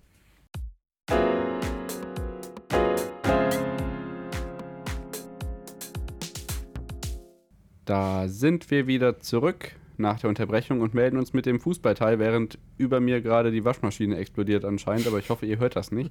Ähm, ja, wir blicken natürlich auf äh, zwei kleine News, die wir haben, auf den Europapokal, der diese Woche wieder da ist, welche Partien uns erwarten in den nächsten Tagen und wir blicken zurück auf den letzten Bundesligaspieltag. Und wir beginnen einfach mit den News, ähm, ja, dass die U21-Nationalmannschaft nach dem Abgang von Stefan Kunz in die Türkei einen neuen Trainer gefunden hat und äh, da haben wir eine neue Personalie wer von euch mag, den Nachfolger verkünden. Gerne Benny, bitte, wenn er möchte. Okay, na gut. ja, ähm, der neue Trainer ist tatsächlich ein alter Bekannter. Er war nämlich äh, ja, lange Jahre lang ähm, Co-Trainer. Äh, Antonio Di Salvo übernimmt nämlich. Ähm, und ähm, ja, jetzt wird ähm, direkt auch schon der Co-Trainer bekannt gegeben. Es ist ein noch bekannterer als der eigentliche Trainer, nämlich Hermann Gerland, ja unter anderem lange Zeit Co-Trainer gewesen bei den Bayern, ähm, auch bei Schalke übrigens. Ich glaube unter Di Matteo damals. Ähm, war eine gute Zeit. Äh, und äh, Cheftrainer in Bochum und Bielefeld auch gewesen. Ne? Also das, das äh, auch noch, genau, das ist aber noch ein paar Jährchen länger her sogar. Aber ja, ja der, der, kommt auf jeden Fall mit einer riesen Vita äh, jetzt äh, gegen Ende seiner Karriere. Und ähm, ich glaube, der kann da auch echt nochmal sehr viel Erfahrung mit reinbringen in die U21 als Co-Trainer ich glaube, also ähm, ich glaube, die Karrieren von David Alaba, von Philipp Lahm und Thomas Müller gehen, glaube ich, schon sehr auf die Schultern von Hermann Gerland. Das heißt, ja. er ist in der Lage, mit Jungspielern zu arbeiten und ich glaube, er ist halt so dieses, ähm, dieses väterliche Element, ähm, was Stefan Kunz immer irgendwie mit eingebracht hat. Ich glaube, das kann Hermann Gerland gut mit einbringen und diese Mannschaft, die jetzt ja auch komplett neu ist, größtenteils, auch noch weiter voranbringen. Ja. Ja. Sehe ich auch äh, ganz gute Personalien. Natürlich ist es echt schwierig, an die Erfolge eines Stefan Kunz anzuknüpfen mit zwei Europameisterschaftstiteln, aber ich denke, es gibt echt schlechteres Personal für diese Aufgaben und da können wir gespannt sein, was da in den nächsten Monaten so ja, geliefert wird. Wir machen einen kurzen Ritt durch die zweite Liga. HSV Nürnberg 2 zu 2, Dresden gegen Bremen. Dresden echt stark 3 zu 0. Hannover Sandhausen 1 zu 2. Ähm, Karlsruhe St. Pauli 1 zu 3. Paderborn 1 zu 2 gegen Kiel. Regensburg gewinnt weiter gegen Aue, diesmal 3 zu 2. Heidenheim 2 zu 1 gegen Darmstadt. Zwei Spieler habe ich übrig gelassen. Das eine ist Ingolstadt gegen Düsseldorf 1 zu 2. Die haben einen neuen Trainer. Wer denn? Der André, der Schubert, äh, der sich unter anderem mit äh, den Gladbachern große äh, Europapokal-Dinge, äh, Lorbein verdient hat, glaube ich, unter anderem auch auf pa in Pauli meine Zeit relativ erfolgreich gearbeitet hat. Ähm, das ist so eine Trainerentlassung, die jetzt nicht aus dem Nichts kam, das wäre überschrieben, aber halt die Personalie André Schubert ist doch irgendwie überraschend. Ähm, um mal und die liebe Freundin des Podcasts, äh, Eva Lotter Bode zu zitieren, die einfach nur twitterte, André Schubert, Ingolstadt, euer Ernst und drei, und drei äh, Ausrufe und Fragezeichen. Ich glaube, das fasst es ganz gut zusammen. Äh, Ingolstadt ist, glaube ich, eine, Mann, äh, eine, Mannschaft, die seit Jahren so ein bisschen äh, auf dem Trainerstuhl hin und her äh, karossiert. Ich habe ja damit gerechnet, dass Thomas Oral nochmal gefragt wird, ne? dass, das das dritte, dass, er, dass, er das das dritte Mal macht. Aber äh, ich sag mal, äh, Ingolstadt ist, ist hart im Abstiegskampf der zweiten Liga angekommen und ähm, André Schubert hat bewiesen, dass es kann. Ne? Er muss jetzt natürlich erstmal so eine, die äh, alten Parolen auspacken, diese Mannschaft, aufrichten, diese Mannschaft aufrichten, den Bock jetzt wieder umstoßen und schauen, dass es wieder an die einfachen Dinge geht. So, jetzt habe ich äh, so viele Phrasen wie möglich in diesem Plädoyer untergebracht. Aber äh, hilft das dem Klassenerhalt, Benny? Ich meine, da haben wir mit Eva auch drüber gesprochen. Könnt ihr gerne nochmal reinhören in die große Fußball-Saisonprognose mit Eva Bohle. Ich glaube, es müsste Folge weiß ich nicht mehr, aber guckt mal im Feed, da findet ihr sie. Ähm, ja, hilft das Ingolstadt? Ja, das ist eine schwere Frage, weil äh, Schubert natürlich auch eine ja, sehr wechselhafte Karriere bisher im Trainergeschäft hinter sich hat. Klar, international bei Gladbach gar nicht so schlecht. Dann aber, glaube ich, auch entlassen worden durch eine Niederlagenserie ne? und äh, auch bei Braunschweig nicht unbedingt äh, hervorragend äh, gute Arbeit geleistet. Ingolstadt ist vom Kader her tatsächlich halt wirklich noch ähm, eher unterer unteres Drittel zweite Liga bis oberes Drittel, äh, dritte Liga tatsächlich. Und ähm, ja, ich hätte nichts dagegen, wenn äh, tatsächlich ähm, André Schubert da vielleicht doch noch äh, ein bisschen was hinbekommt, aber bitte erst äh, nach kommendem Spieltag, wenn dann Schalke gegen Ingolstadt hoffentlich die wichtigen drei Punkte eingefahren hat und dann hoffentlich auch auf einem äh, Aufstiegsplatz steht. Ja, absolut. Das ist nämlich das nächste Spiel, was ich ausgelassen habe. Ähm, vorher kurz äh, die viel zitierte Sky-Geschichte von Dieter Schatzschneider, dem Rekordtorschützen der zweiten Fußball-Bundesliga, dem jetzt irgendwie ein Tor aus den 60ern aberkannt wurde, weil sich inzwischen herausgestellt hat, dass es ein Eigentor sei, aber es gibt keine Videoaufzeichnung, deswegen kann man das bei Sky nicht zeigen, finde ich immer sehr skurril. Jedenfalls jagt Simon Terodde eben diesen äh, Rekord und äh, sorgte jetzt im Ostseestadion dafür, dass dieser fast gebrochen wäre. Wie lief es denn gegen die Kogge, Benny? Ja, äh, eigentlich ähnlich wie André Schubert, äh, wechselhaft. Äh, die erste Halbzeit war wirklich schwach, wirklich, wirklich schwach. Man äh, hat sich einschüchtern lassen, äh, gerade auch von dem sehr lauten, von den, von den sehr lauten ca. 15.000 Zuschauern im Ostseestadion, die äh, die Rostocker Jungs auf jeden Fall nach vorne gepusht haben, wie sonst was. Schalke hat sich echt ein bisschen einlullen lassen von dieser Atmosphäre in der ersten Halbzeit und ja, im Zweifel macht es dann halt Simon Terodde. Äh, zweite Halbzeit wurde das dann aber auch wirklich besser. Ähm, und da muss man dann, glaube ich, auch nochmal Thomas Aujan vielleicht hervorheben, denn ähm, der hat auch einen großen Anteil daran, dass Simon Terodde bisher so oft getroffen hat. Ähm, denn ja, ich glaube, an drei Toren äh, war Thomas Aujan von diesen äh, mittlerweile neun Toren tatsächlich äh, direkt beteiligt. Ähm, sein linker Fuß ist mittlerweile auch schon in der zweiten Liga echt berüchtigt. Ähm, der füttert Terodde sowas von stark mit Flanken und ähm, ja, das macht mir eben Hoffnung, dass es vielleicht in dieser Saison doch noch wieder zurück in, äh, ins Erstligageschäft geht, weil wir einfach plötzlich auch mal das Glück auf unserer Seite haben, weil wir auch mal Spiele gewinnen, in der wir vielleicht äh, nicht über 90 Minuten das bessere Team sind und ähm, dass wir einfach das Timing auch mal haben, um dann ähm, ja, die wichtigen Punkte zu holen. Und es sieht ja jetzt auch nicht so schlecht aus. Ich glaube, mit 13 Punkten, Rang 8, äh, drei Punkte hinter Rang 2 äh, mit St. Pauli ist noch alles in Schussweite. Klar kann auch noch weiter nach unten gehen, aber ich glaube, wir stabilisieren uns so langsam. Ich bin nicht der größte Fan von. Es sieht ja ganz gut aus. Ich hab, Ihr habt sorry, ich genau. Und äh, Pierre, hab, was hältst du denn davon, wenn man als äh, Dimitrios Kramotzes vor dem Spiel meint, Ralf Fährmann durch du nimmst äh, mir die, du nimmst mir die Frage, dieser sich dann kurz vor Schluss mit Zeitspiel noch die gelbe Karte abholt. Was hältst du denn davon? Ich wollte gerade die Frage an Benny stellen, wie er denn den Torwechsel steht. Also das Bitte. ist hier wirklich, äh, wenn ihr bei zugespielt, weil also ähm, Ralf, also man muss es mal so sehen, Ralf Herrmann habe ich immer als jemand wahrgenommen, dieses klassische Vereinsikone ist, der darauf Geld verzichtet, um beim Verein zu bleiben. Jemand, Richtig, der ja. wirklich so, um mal beim knappen Kurs zu bleiben, äh, den Rasen für den Verein umflügt und dann sägst ja. du den vor so einem Spiel ab. Und ähm, also, also in meinen Augen gab es überhaupt keinen Grund für, das jetzt ja. so zu machen. Und Benny schüttelt den Kopf und dementsprechend stimmt er mir zu. Ich stimme dir definitiv zu. Ähm, das Einzige, was ich halt hätte sagen können als Grund ist, dieser kleine Patzer jetzt gegen Karlsruhe am letzten Spieltag. Davor hat er uns aber wirklich den einen oder ja, anderen Gott. Punkt schon gerettet. Ne? Das, ist, das muss man auch wiederum sagen. Ich glaube, ja, ähm, der hat uns mehr gerettet, als äh, dass er uns Fehler eingebrockt hat in dieser Saison. Er ist nicht der beste mitspielende Torwart. Da können wir uns, glaube ich, auch drauf einigen. Aber äh, auf der Linie ist der Mann wirklich einer der besten Torhüter in dieser zweiten Liga, definitiv. Und ähm, das, was er für unseren Verein geleistet hat, ähm, sollte man mittlerweile vielleicht auch mal zu schätzen wissen. Äh, das sollte auch der Trainer mittlerweile wissen. Und ähm, das, der, hat, der hat schon letzte Saison so viel auf die Fresse bekommen, äh, wurde zweimal ausgeliehen von Schalke, ähm, wurde als Sündenbock schon behandelt. Ähm, und auch als er da war, dann wurde er oft durch Schubert ersetzt ich, ich hoffe wirklich, äh, dass Dimitrios Gramotzes jetzt bald mal wieder vielleicht doch mal äh, darüber nachdenkt, was das für Konsequenzen haben könnte. Denn so, ne, so gut sieht es ja für Dimi auch nicht aus jetzt bei den Schalke-Fans gerade. Ähm, der steht wirklich schon im Kreuzfeuer der Kritik, ähm, weil er einfach ja, sehr defensiv spielen lässt äh, und ähm, die Fehler, die wir machen, ähm, eben auch nicht anfasst im Training. Nach der Länderspielpause erst oder in der Länderspielpause erstmal sechs Tage Pause äh, für die äh, Spieler. Ich habe es leider nicht ganz nachvollziehen können. Aber naja, komm, gehen wir lieber in die erste Liga. Ja. Vorher blicken wir auf den Europapokal, bevor wir uns der Bundesliga ja. widmen. Dann schieben wir die Frage ähm, auch zur Seite, was passiert, wenn irgendwann mal ein ja. Zweitliga-Verteidiger Simon Terodde so richtig aus dem Leben äh, tackelt. die Frage schieben wir dann zur Seite, wenn es soweit ist. Europacup-Vorschau, ich habe dich unterbrochen, David. Wir arbeiten uns von unten hoch. Leider kann ich euch noch nicht sagen, was die hervorragende Arbeit von TV Now uns diese Woche bietet. Äh, schöne Grüße an RTL und Nitro. Ähm, ja, wir haben so wunderbare Partien wie beispielsweise Om Omonia Nikosia gegen Qarabag Agdam aus Aserbaidschan am Donnerstag um 21 Uhr. Jawohl! Das kann uns herzlich egal sein. Wir blicken lieber auf die anderen Partien wo uns die Namen was sagen. Nämlich ist das am Donnerstag auch 21 Uhr Union Berlin gegen Maccabi Haifa. Äh, das müsste dann Tel Aviv sein und das Ganze ist in Gruppe E. Die haben einen Punkt, haben unentschieden gegen Feyenoord Rotterdam gespielt. Ähm, ja, machbar nicht. Ich denke, da kann man jetzt nicht viel zu sagen. Die Unioner starten mit Rückenwind. Haifa ist übrigens nicht Tel Aviv. Haifa ist eine eigenständige Stadt. Äh, aber. Aber es ist da in der Nähe. Das ist wie wenn du sagst, Berlin ist in der Nähe von Hamburg.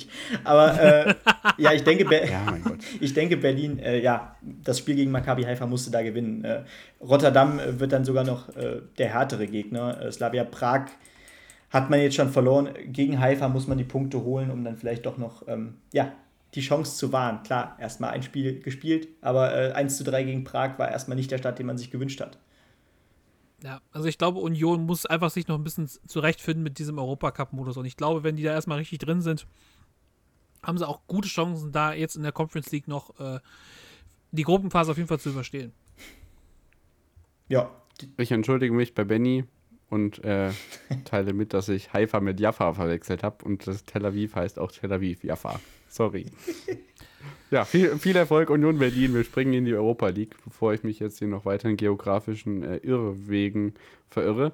Ähm, da sind die Partien dann doch schon etla, etwas zugänglicher. Ähm, Lyon gegen Brøndby, Neapel gegen Spartak Moskau und Antwerpen gegen Eintracht Frankfurt. Was meint ihr dazu? Ja, also ich sag mal, die Frankfurter haben sich jetzt so ein bisschen gefangen. Ne? Ähm, diese ganze Kostic-Sache hat sich am Ende nicht so st stark aus, äh, ausgebreitet, wie man das gedacht hat. Auch äh, Kostic selbst gibt auf dem Platz die richtigen Antworten, äh, schlägt die Bälle rein, äh, geht die Flügel rauf und runter und äh, macht sich zumindest da nicht angreifbar. Äh, Antwerpen ist so, ein, äh, ist so ein Gegner, glaube ich, der mit Frankfurt gut auf Augenhöhe ist und das es wird schon ein sehr interessantes Spiel. Ähm, ich, ich glaube aber schon, dass Frankfurt, wenn sie die Gruppenphase überstehen wollen, das Spiel schon gewinnen müssen. Ja, definitiv. Ähm, definitiv haben sie aber auch schon einen Achtungserfolg erzielt mit diesem Punkt gegen Fenerbahce Istanbul. Ähm, das fand ich schon wirklich ähm, definitiv sehr wichtig, da einen Punkt mitzunehmen. Und ähm, genau, wie du schon sagtest, gegen Antwerpen muss man dann eben die drei Punkte mitnehmen, wenn man eine Chance auf äh, das 16. Finale haben will. Übrigens trifft man mit Antwerpen auch auf ein Team mit ähm, ja, dem Stürmer Johannes Eggestein. Der spielt mittlerweile tatsächlich bei Antwerpen, ja. habe ich gerade gesehen. Guck an. Und auch Radja Nainggolan spielt mittlerweile auch wieder in Belgien bei Antwerpen. Fehlt ja nur noch Sidney Sam. Oder Max Meyer. Wo ist denn der eigentlich mittlerweile? Ich weiß es nicht. Egal. Weiß ich nicht.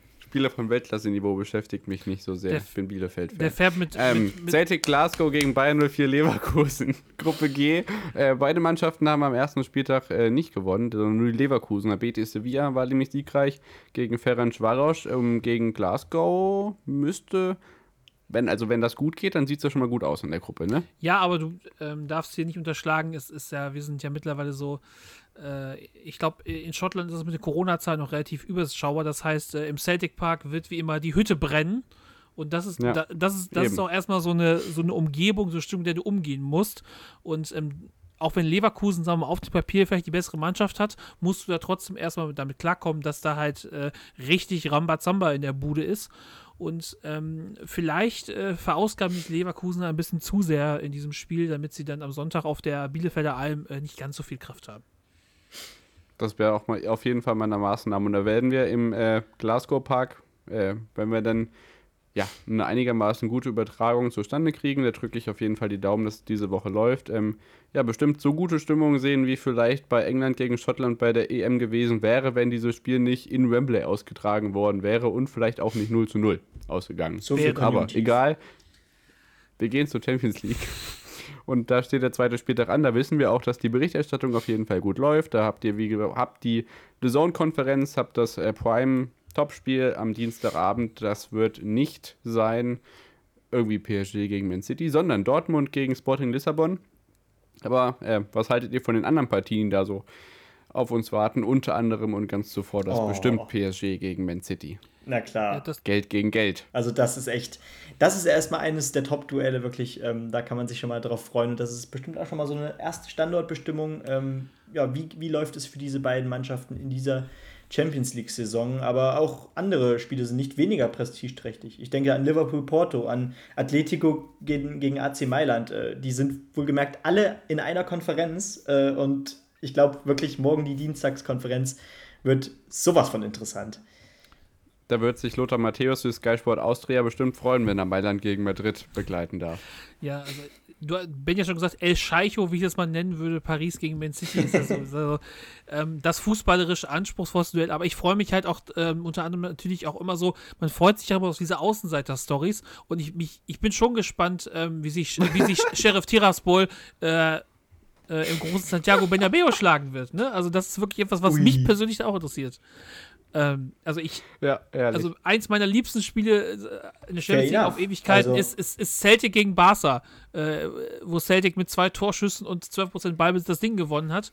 Ähm, vielleicht kann, äh, können die Kollegen von Sheriff da auch was machen. Ist, Oder Real Madrid schießt sie aus dem Stadion. Mal gucken. Ja, also es ist, ich finde es ja krass, ähm, zum ersten Mal qualifiziert sich ein moldawisches Team für die Champions League und das erste Spiel gewinnen die einfach direkt gegen Shakhtar Donetsk. Ein Team, was regelmäßig international spielt, wohlgemerkt, ne? Mit so Aber viel Erfahrung. Ich, ich, warne davor, Sheriff Tiraspol zu sehr zu romantisieren. Nee, ich, das ist äh, nee, auch eine ich, sehr fragwürdige nicht, Sache da. Nicht romantisieren, aber ähm, die haben ein Team wie Shakhtar Donetsk, was regelmäßig international spielt, direkt im ersten Spiel 2 zu 0 geschlagen und das zeugt schon mal meinen Respekt ab, definitiv. Gut, dann werden sie im Bernabeu jetzt wieder auf den Boden der Tatsachen Richtig. in einem, ja, in einem noch nicht ganz fertigen Stadion gebracht. Am Mittwoch haben wir dann ja die Sensationssieger ähm, aus Bern treten beim, in, ist es ja schon zwei Saisons her, beim überragenden äh, Halbfinalist war es ja dann damals Atalanta Bergamo an. Die Bayern ähm, haben Dynamo Kiew zu Gast, äh, Lissabon gegen Barcelona, Manchester United gegen Villarreal, und Wolfsburg darf gegen Sevilla ran und das ist ein steiniger Brocken, aber ich denke, wenn Wolfsburg so drauf ist, wie ihr Tabellenplatz vermuten lässt, kann man gegen Sevilla doch was machen, oder? Ja, wenn, ich sag mal, wenn sie den Sieg jetzt nicht so wie letzte Woche äh, verbommeln, äh, wie sie es in der Bundesliga gemacht haben, ich glaube dann. oh mein Gott. oh mein Gott. Aua. also du hast schon gesagt, aber ist, Sevilla ist ja so der klassische Europa League Club. Äh, eigentlich, da sind ihre großen Stärken, aber ich glaube, das hat so ein 50-50-Spiel. Also ich sag mal, da würde mich nicht wundern, wenn es immer einfach unentschieden ausgeht. Ne? Also, mhm. Also wenn man jetzt auf diesen Spieltag noch schaut, ähm, so ein Leckerbissen wie Zenit St. Petersburg gegen Malmö FF hast du hier eben unterschlagen. Das möchte das äh, in der Dienstags-, in der Mittwochsfrühkonferenz, da muss man sich auch angeschaut haben.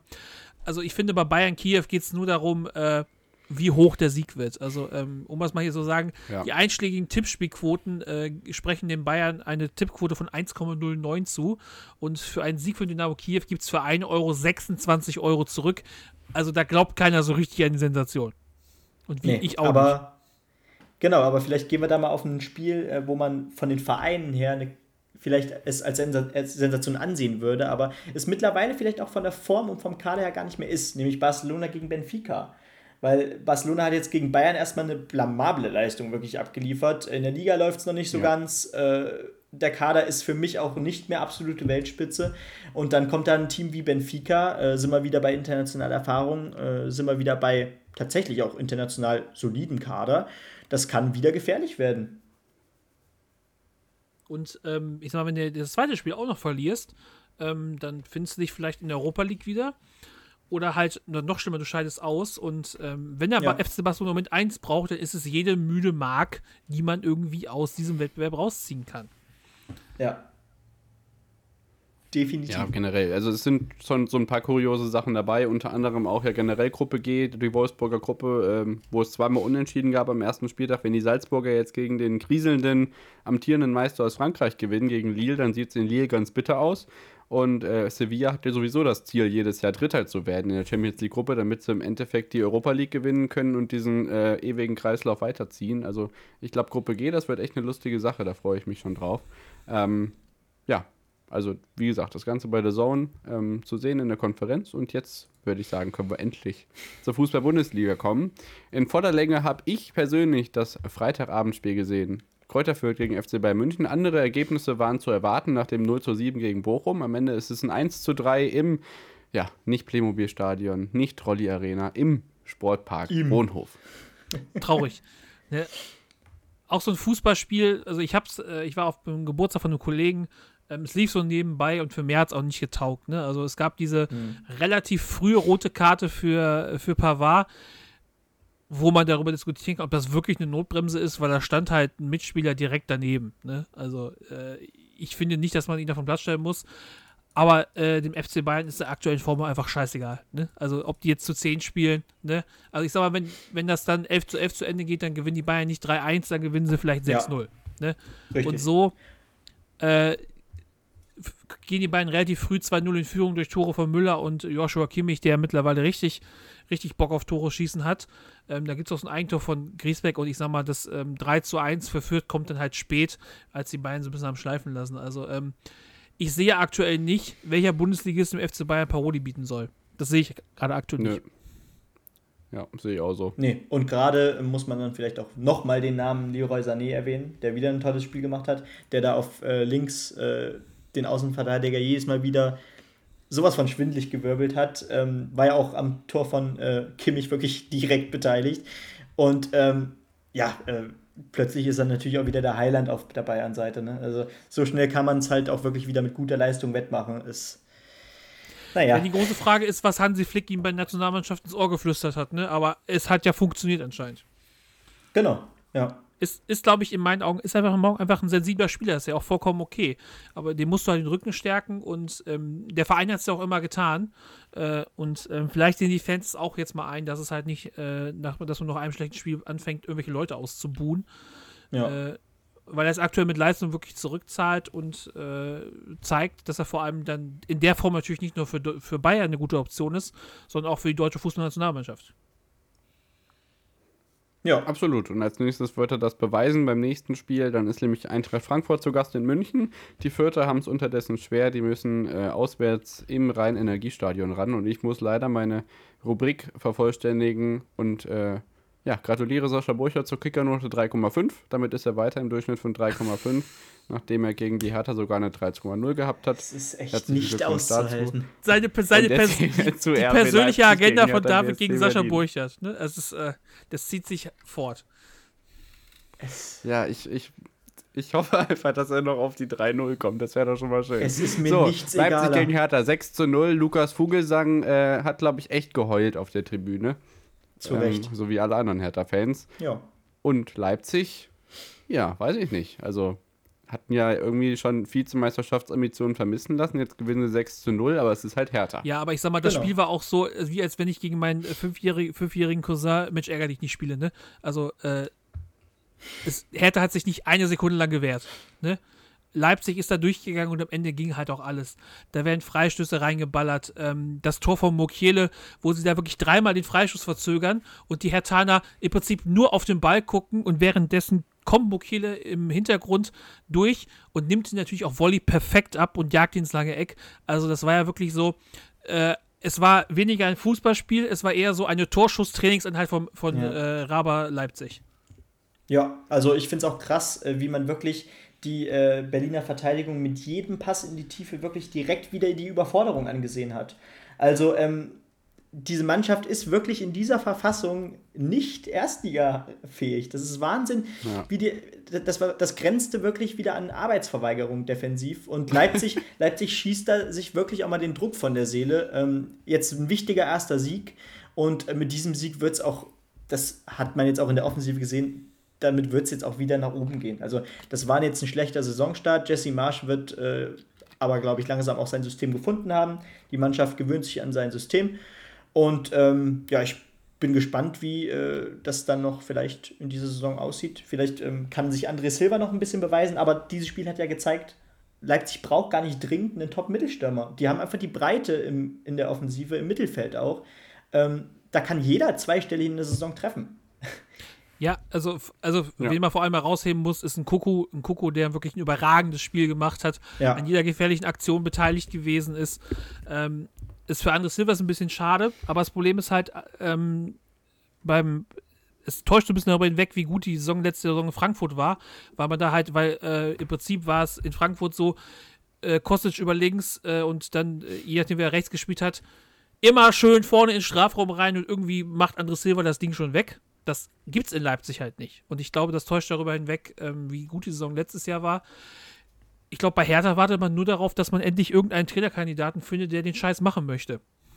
Der Name Kof, der Name, ja, der Name Kofeld, der, der Name Kofeld geistert durch der Name Florian Kofeld geistert durchs Olympiastadion, aber ich weiß noch nicht, ob der so richtig Bock auf die Aufgabe hat.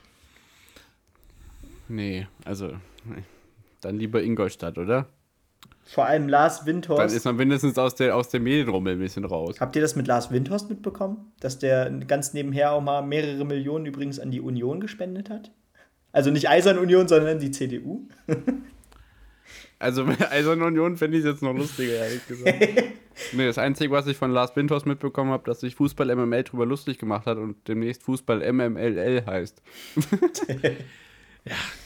Naja, genug des Weges und äh, ich würde davon abraten, mit Pierre Mensch ärgere nicht zu spielen. Und er soll mir erklären, wie das Ganze dann in Parallele zur 36. Spielminute aussieht. Da wurde nämlich ein Tor aberkannt, aufgrund einer Abseitsposition von Lukas Klostermann auf dem Spielfeld von Mensch ärgere dich nicht. Oder wie muss man sich das dann vorstellen bei dir? Das, es ging jetzt nur um den, um den Vergleich des Schwierigkeitsgrades des Spiels für, für, für Raber Leipzig. Ne? Ja, alles gut. Ne? Ja, ähm, ich denke, ihr hattet Spaß in der Konferenz. Ein torreiches Spiel haben wir hinter uns gebracht. Das hatten wir letzte Woche auch. In den anderen gab es aber immerhin auch Tore. Ja. Ähm, bei Frankfurt gegen Köln waren es zwei an der Zahl und zwar auf jeder Seite einer. Was habt ihr denn da für Eindrücke hinterlassen, dass äh, Köln ja doch schon den ein oder anderen Sensationssieg diese Saison gelandet hat, aber gegen die Frankfurter dann irgendwie, ja, doch zwei Punkte liegen lässt, muss man so sagen. Ja, das, Spiel, ja. das, das Spiel war ja, der, war ja im Prinzip nach 45 Minuten durch. Also es gab eine lange Verletzungsunterbrechung in der ersten Halbzeit. Ähm, dementsprechend haben die Frankfurter dann in, fünf, in der sechs Minuten der Nachspielzeit in der ersten Halbzeit noch den Ausgleich gemacht, äh, mhm. äh, indem wieder, naja, äh, Kostic lang geschickt wird auf links. Das ist so ein, ist so ein Standardding beim äh, Eintracht Frankfurt und dann halt äh, den Ball reinflankt und irgendeiner steht dann schon passend. Und ähm, die, die Kölner spielen ja aktuell wirklich einen äh, ähnlichen Stiefel, versuchen den Ball immer schnell auf Außen zu verlagern und dann den Ball in die Mitte auf Anthony Modest zu bringen, der diesmal nicht getroffen hat. Aber ansonsten ist es halt so ein Spiel, äh, ich glaube, da können beide mit dem Remis zufrieden sein. Ja. Wer gibt der Eintracht nicht den Rest? Anthony Modest. Das ist das vierte 1 zu 1 hintereinander für die Eintracht. Ja. Und das also, zweite für Köln. Ich finde es auch ein bisschen krass, weil Köln hat die erste äh, Halbzeit tatsächlich dominiert, ähm, hat Frankfurt wieder sowas von unter Druck gesetzt. Äh, hab wieder gedacht, was ist denn eigentlich bei der Eintracht los diese Saison? Und dann tatsächlich der Ersatz für André Silva, äh, Borre, der Kolumbianer, glaube ich, ja, ne? Ähm, dann wirklich kurz vor äh, ja, Abpfiff der ersten Halbzeit mit dem 1 zu 1. Übrigens äh, vorbereitet von Kostic, äh, der diese Saison auch weiterhin sehr wichtig sein wird für Frankfurt. Und ähm, ich glaube, ja, diese Geschichte da jetzt in der Transferperiode, die ist relativ schnell wieder abgefrühstückt. Ja, ich habe es ja eben schon mal gesagt, er, er, liefert ja Leistung auf dem Platz, er zeigt, wie wichtig ja. für die Mannschaft ist und dementsprechend genau. gibt es halt auch keine Zweifel daran, dass er, dass er sich halt fokussiert. Und ähm, ich glaube, in Frankfurt muss es jetzt so langsam mal losgehen mit Siegen ähm, und ich sage mal, wenn Frankfurt jetzt einmal gewinnt, dann kommt doch dieses System von Oliver Glasner so langsam äh, richtig rein und ich glaube, dann kann man auch weiter nach oben schielen. Ähm, mhm. Aber ich glaube, die Ambitionen für Frankfurt können diese Saison halt, halt kann nur sein, irgendwo im grauen Mittelfeld zu landen, um diese Mannschaft halt irgendwie zu etablieren. Weil ich glaube, Richtung Europacup ist, glaube ich, nicht gesund und ich glaube, dass, ähm, da tut man auch falsch. Ich glaube, Oliver Glasner muss erstmal so seinen Stiefel mit reinbringen und das hat er in Wolfsburg gezeigt, genau. wenn er ein genau. bisschen Zeit bekommt, ein System zu in, äh, integrieren, dann wird das auch was. Genau. Genau. Das, ähm, wenn man jetzt von den Mannschaften mal wegsieht, hat mich einfach wieder gestört, dass ich hier auf dem äh, Bild des Kickers zu diesem Spiel Chandler mit Turban sehe und Modest mit, ist das Modest? Ich denke schon, äh, mit einem Taschentuch in der Nase. Warum, warum ist das so? Also warum muss man immer noch diese Kopfverletzungen? Also es ist, jede zweite Woche kommen wir auch hier irgendwie drauf zu sprechen. Es wird einfach nicht konsequent verfolgt. Es regt mich einfach nur noch auf. Ja, du bist ja nicht alleine mit der Meinung. Ich glaube, es gibt von, äh, von Max Jakob Ost äh, von äh, ja, ja, diesen, diesen wirklich lang. Er sammelt die, ne? Lang, er sammelt die und er hat auch dann äh, in seinem, in dem neuen Format von, vom ZDF im Mainzer Keller auch schon ausführlich drüber gesprochen und hauptsächlich Backlash dafür bekommen, Ne? Also, ähm, dass man äh, immer darüber spricht, das ist, das ist ein Männersport. Ne? Mein absolutes Hasswort. Das ist ein Männersport. Ähm, also ich finde, dass man halt, äh, es gibt genug Studien darüber, dass es halt wirklich gefährlich ist. Und ähm, zum Beispiel die NFL solche Sachen ja mittlerweile auch dementsprechend so verfolgt, dass ähm, bei Kopfverletzung ein unabhängiger Arzt entscheidet, ob du wieder spielen darfst oder nicht. Ja. Natürlich ist das das Problem, dass man in der NFL fliegen wechseln kann und Spieler rausholen kann, um das zu prüfen. Das ist halt hier eher un, unüblich, aber es wäre halt vielleicht beim Thema Kopfverletzung darüber zu legen, nachzudenken, dass halt ein unabhängiger Arzt entscheidet, ob du weiterspielst oder nicht. Richtig, wir haben es bei Bielefeld gegen Frankfurt gesehen, da musste sich der Eintracht-Trainer dann bei Ortega noch versichern, dass da alles okay ist. Er hat gesagt, ist okay. Aber wie gesagt, das Thema wird uns weiter begleiten. Ich denke, bevor wir jetzt jede zwei Wochen ähm, irgendwie dann doch den gleichen Appell rufen, merken wir einfach weiter, dass dieses Thema wichtig ist und widmen uns dem Spiel Leverkusen gegen Mainz. Mhm. Ähm, ja, Svensson, also was soll man sagen? Für Leverkusen ist es ja fast ein torarmes Spiel. 1 zu 0. Ähm, die Mainzer ja auch mit gut, guter Laune diese Saison, die Leverkusener mit einer ähm, geballten Offensive. Da war das ja vom Ergebnis ja dann relativ langweilig, oder? ja, vom Ergebnis relativ langweilig, aber man muss auch sagen, dass Leverkusen hier halt auf eine Mainzer Mannschaft trifft, die halt vor allem äh, im zweiten, in der Rückrunde bewiesen hat, dass sie defensiv stabil ist und äh, schwer zu knacken ist. Und daran hat Leverkusen sich auch die Zähne aufgebissen. Mainz war vor allem in der ersten Halbzeit mindestens ebenbürtig und erst in der zweiten Halbzeit hat Leverkusen so das Offensivspiel richtig äh, auf Trab gebracht. Und ähm, es passt zum aktuellen äh, Leverkusener Lauf, dass natürlich Florian Wirz das goldene Tor schießt, der aktuell mhm. wirklich in einer absolut bestechenden Form ist, jetzt auch den Bundesliga-Rekord von Lukas Podolski eingestellt hat. Und äh, man muss immer noch mal dazu sagen muss, der junge Mann ist 18 Jahre alt. Also ja. das kann, es kann nur besser werden eigentlich. Hm. Ja, und ähm, vielleicht nochmal, um auf Mainz äh, zu sprechen zu kommen, man hat echt das Gefühl, das hatte ich jetzt auch wieder ähm, auch über weite Strecken in diesem Spiel, ähm, dieser Mannschaft sind Namen nicht wichtig. Scheißegal. Ähm, die treten so mutig auf, auch jetzt gegen Leverkusen wieder. Ähm, breite Brust und ähm, wirklich mit 100% gehen die in dieses Spiel rein. Ähm, die wollen unbedingt diese drei Punkte holen. Und Leverkusen, genau, also eigentlich ist ja wirklich Flo Wirtz, ähm, ja, äh, das ist eigentlich verrückt, wie schnell da eine Zehner nachwachsen kann.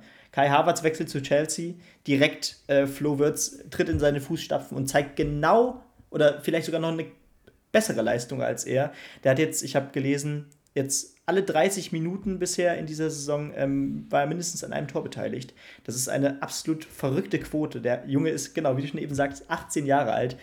Und ähm, ja, Leverkusen setzt damit eigentlich ihren Traumstart fort. Also 13 Punkte aus sechs Spielen ist definitiv eine, eine annehmbare ja, ein annehmbarer Start in die Saison. Ja, aber die Mainzer sind auf Platz 6 aktuell, ne? Also für die läuft es ja auch absolut genau. gut. Und vor Richtig. allem, was man halt sagen kann, selbst in so einem Spiel gegen Leverkusen, sie haben sich ja gut verkauft, ne? Und ja. ähm, haben auch Spieler mit Potenzial. Also äh, Johnny Burkhardt, der ja jetzt seit kurzem auch Kapitän der deutschen U21-Nationalmannschaft ist, ein wirklich äh, herausragender, interessanter Spieler, der noch ein bisschen treffsicherer werden muss, aber der ist auch der ist noch jung und ich glaube, äh, an dem werden die Mainzer noch viel Freude haben und wir werden, glaube ich, auch noch sehr viel Spaß am Mainz 05 haben. Ja. Ja, ich denke, das ist ein schönes Schlusswort. Also, dass beide Mannschaften Spaß machen, das steht außer Frage. Am Ende war es für Mainz nochmal knapp, aber Leverkusen holt sich, wie gesagt, die drei Punkte zu Hause, müssen jetzt international, wie gesagt, gegen Celtic Glasgow spielen. Danach geht's ähm, auf die Alm am Wochenende und Mainz empfängt Union Berlin. Wir kommen zum nächsten Spiel. das ist dann schon Union Berlin gegen Arminia Bielefeld ein 1 zu 0. Ähm, das lange so vor sich hin plätscherte. Bei Bielefeld haben wir wieder wenig Chancenverwertung gesehen. Ähm, am Ende ist es dann aber doch Union, das da ein Tor macht und beweist, wer da die international, international spielende Mannschaft ist, die da auf dem Platz steht. Aber es ist schon echt krass, diese Heimstärke, ne? Also 20 Mal unbesiegt zu Hause, das an der alten Försterei für eine Mannschaft in der dritten Bundesliga-Saison, das ist schon ordentlich, muss man sagen. Zweite Bundesliga-Saison, oder? Ja. Nee, wir sind ja schon Ach, in stimmt. der zweiten. Ja, klar. Ja, ja, klar. mein Gott. Ähm, um dieses Ja. Spiel mal kurz abzuhaken, ähm, Arminia wirklich ähm, musste einmal wechseln. Brian Lassmeck kam rein für Patrick Wimmer, der angeschlagen gewesen ist, der in den letzten Wochen einen guten Eindruck hinterlassen hat. Und äh, man muss halt sagen, dass Brian Lassmeck aktuell noch nicht in dieser Mannschaft richtig stattfindet. Absoluter Totalausfall. Ja. Ähm, konnte seine Stärken, die er eigentlich hat, dass er dribbelstark ist, dass er sehr schnell ist und sehr körperlich ist, überhaupt nicht einbringen. Auch äh, Oku, Dafür haben wir Robin Hack. Ne, Okugawa war auch nicht so gut. Robin Hack zeigt ähm, mit äh, vermehrten Startelf-Einsätzen, wie viel er dieser Mannschaft helfen kann. Ähm, Patrick Wimmer kam rein, hat sofort, äh, hat sofort Dampf mit reingebracht, war sofort stark dabei. Ähm, ich wünsche mir eigentlich noch, dass ähm, vor allem Florian Krüger und Janis Serra irgendwie noch mehr zum Zug kommen. Janis Serra hat wieder Ja. nicht gespielt. Hat bei Ki Benny klopft sich auf die Schulter. Audiodeskription Ende. äh, den ich für einen sehr talentierten Kicker halte, der beim Holstein Kiel gezeigt hat, was er eigentlich alles kann. Und ich wünsche mir, dass, dass er eigentlich mal ein paar Chancen kriegt, weil Brian Lass mir aktuell wirklich äh, noch nicht so richtig zeigen kann, was er drauf hat. Und für den DSC muss es jetzt mal heißen, dass wir müssen das verdammt, ich sage da ruhig wir, ne? damit sticht David und mich mit ein, wir, Du darfst, wir, das ist Benny gewohnt. wir müssen endlich mal das Tor treffen. Und äh, Fabian Klos äh, hat sich auch zu einem Instagram-Post hinreißen lassen, was er nicht so oft macht, wo er gesagt hat, äh, dass wir das Tor mal treffen müssen, dass alle an einem Strang ziehen müssen. Und ähm, es kann nur nach oben gehen. Ähm, äh, in einschlägigen Foren wird schon wieder die Trainerfrage gestellt, wie das immer so ist, nach, so- nach, so- nach so ein paar Spieltagen, wenn es nicht läuft. Das halt Bullshit. Aber ähm, Arminia muss halt vorne vielleicht was machen. Vielleicht könnte Janis Serra der Heizbringer sein. Ich versuche es noch nachzuvollziehen, was das mit dem Schulterklopfer von Benny sein sollte. Weil er, weil er ähm, Krüger und Serra auch fordert, oder? Jede Woche aufs Neue übrigens. Wenn ich äh, Fabi Klos wieder in der Startaufstellung gesehen habe. ja, Man muss aber auch sagen, dass die Union-Offensive Ja. richtig Spaß gemacht hat. Also Avonie, Kruse und Genau, Vogelsammer genau. haben da auch ordentlich auf Ortega raufgeprescht, das muss man ja auch sagen. Und Ja, ähm, man muss schon sagen, also Bielefeld hat Chancen verspielt, aber Union hatte trotzdem mehr Chancen, man kann, man, diesen, dieses Spiel hier für sich zu entscheiden und hatte auch bessere Spielanteile. man kann Max Kruse Ja. auch so unsympathisch finden, wie man möchte. Das ist einfach ein geiler Kicker. Ne? Und Ja. der dieser Ja. Mannschaft halt unheimlich gut gut und vor allem halt in so einem Sturm mit Vo hinter Vogelsammer und äh, Avonie, die halt beide über die, ihre Schnelligkeit und Körperlichkeit kommen. Kruse hat halt die Fähigkeiten, diese Spieler einzusetzen und in die Tiefe zu schicken. Und dann wird es halt für jede Mannschaft gefährlich. Und das ist halt ein gutes Zusammenspiel. Und dann hat man halt, wenn man halt so ein bisschen besser besetzt individuell, hat man halt das Glück, dass man halt das 1-0 macht. Und wir haben es halt nicht gemacht. Und wir müssen halt jetzt dann, ne, müssen, spielen ja jetzt dann, müssen gegen Leverkusen gucken, wie wir da irgendwas auf die Kette kriegen, wo wir halt gegen eine Mannschaft spielen, wo ich sage, die ist offensiv noch ein bisschen stärker.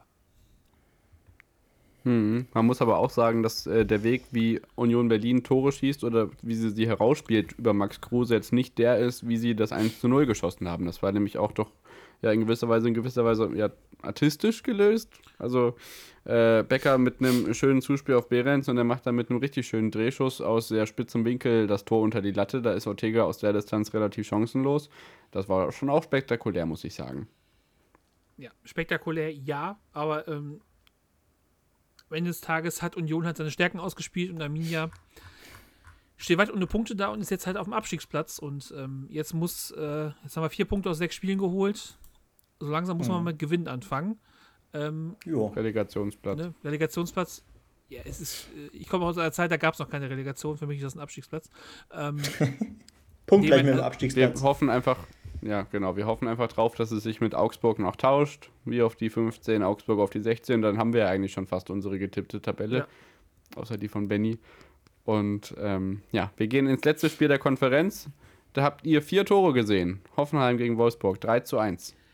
Ja, Ein- also das Ergebnis haben wir, glaube ich, als erstes mal nicht erwartet. Ähm, Wolfsburg Richtig. ja bisher wirklich mit einem mit einer super Saison in der Bundesliga. Ähm, hätte ich so nicht erwartet. Äh, andere haben sie sogar, Grüße an Fußball MML, ja, auf den Abstiegsplatz gesetzt äh, im Tipp vor der Saison. Aber Wolfsburg hat auch wirklich eigentlich eine kranke Offensivbreite da vorne. Aber Hoffenheim wiederum, ähm, ja, Sebastian Hoeneß, den habe ich übrigens als ersten Trainerwechsel äh, getippt. Ja, ähm, der holt hier den, ich glaube, den zweiten Saisonsieg, ne? Ähm, ohne hier aber wirklich zu glänzen eigentlich gegen Wolfsburg. Also es war jetzt kein unfassbar hochklassiges Spiel, sondern eher ja, viel Effizienz und viel Kraft über die Außen. Ich denke da an Kader Schabek, der wieder an dem Tor beteiligt war und auf der anderen Seite der andere Außenverteidiger auch. Ja, also es ist ein Spiel, was in der ersten Halbzeit eigentlich sehr davon geprägt war, dass Wolfsburg es eigentlich im Griff hatte. Äh, Rede Baku mit einem überragenden Tor, der das erste Mal links außen gespielt hat, da wirklich reinzieht und das Ding wirklich rein nagelt. Äh, und irgendwie fällt dann kurz vor der Halbzeit ähm, das Tor für, Wol für Hoffenheim, was besonders ist, weil es halt auch die Torflaute von André Kramaric beendet. Und irgendwie plättet das Spiel ja. in der zweiten Halbzeit dann so vor sich hin. Und irgendwie kommt dann halt Hoffenheim zu zwei schnellen Toren. Äh, Baumgartner und und äh, Baumgartner mit dem 2-1 und Kadaracek, der halt nach einem richtig geilen Freistoß von Raum quasi äh, entsprechend den Ausfallswinkel richtig berechnet hat, um halt den Abpraller vom Pfosten im Torauto zu bringen. Und dann steht es am Ende 3-1 für Hoffenheim. Ja, und der, die erste Niederlage für die Wolfsburger, der erste Heimsieg für Hoffenheim. Ähm, wenn die Form so weitergeht, ähm, wird es echt eine spannende Sache. Wolfsburg ja, wie gesagt, äh, erst gegen Sevilla, dann gegen Mönchengladbach. Hoffenheim darf dann im Bavü-Derby gegen Stuttgart ran, Samstag halb vier. Ähm, echt spannend, wohin der Weg jetzt für die beiden Mannschaften führt. Wolfsburg auf Platz 3 abgerutscht, Hoffenheim auf Platz 9 nach oben, jetzt vor Leipzig mit 8 Punkten. Ähm, ja, irgendwie sieht es dann doch gar nicht so schlecht aus für die Hoffenheimer und da müssen wir unseren Trainertipp vielleicht echt nochmal überdenken. Oder zumindest nicht mit diesen Punkten planen.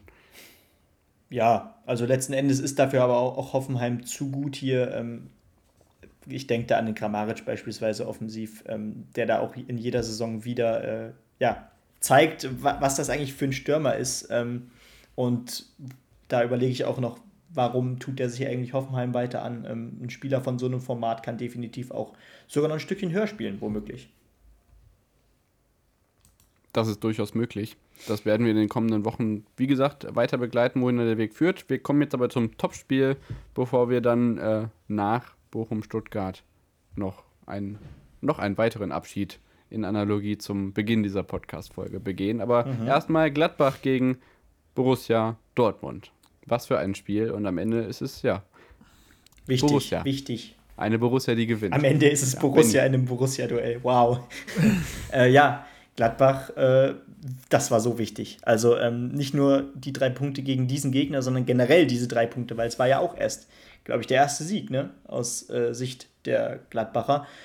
Und das war einfach ja, so wichtig. Der, der, der, zweite Sieg, den ersten, den ersten Sieg gab es gegen eine Mannschaft aus Ostwestfalen. 3 zu 1 stimmt, gegen Arminia Bielefeld. Stimmt, ja genau. Das hast du sogar gesehen. Stimmt, das habe ich sogar gesehen. Ich war dabei. Ja, aber grundsätzlich ähm, einfach ganz wichtige drei Punkte und da hat man vielleicht auch in diesem Spiel wieder gesehen, wie abhängig aber Dortmund auch von einem Erling Haaland und auch von einem Marco Reus ist. Ne? Also ähm, beide nicht am Start. Äh, der eine, glaube ich, äh, Muskelprobleme, der andere eine Prellung oder so.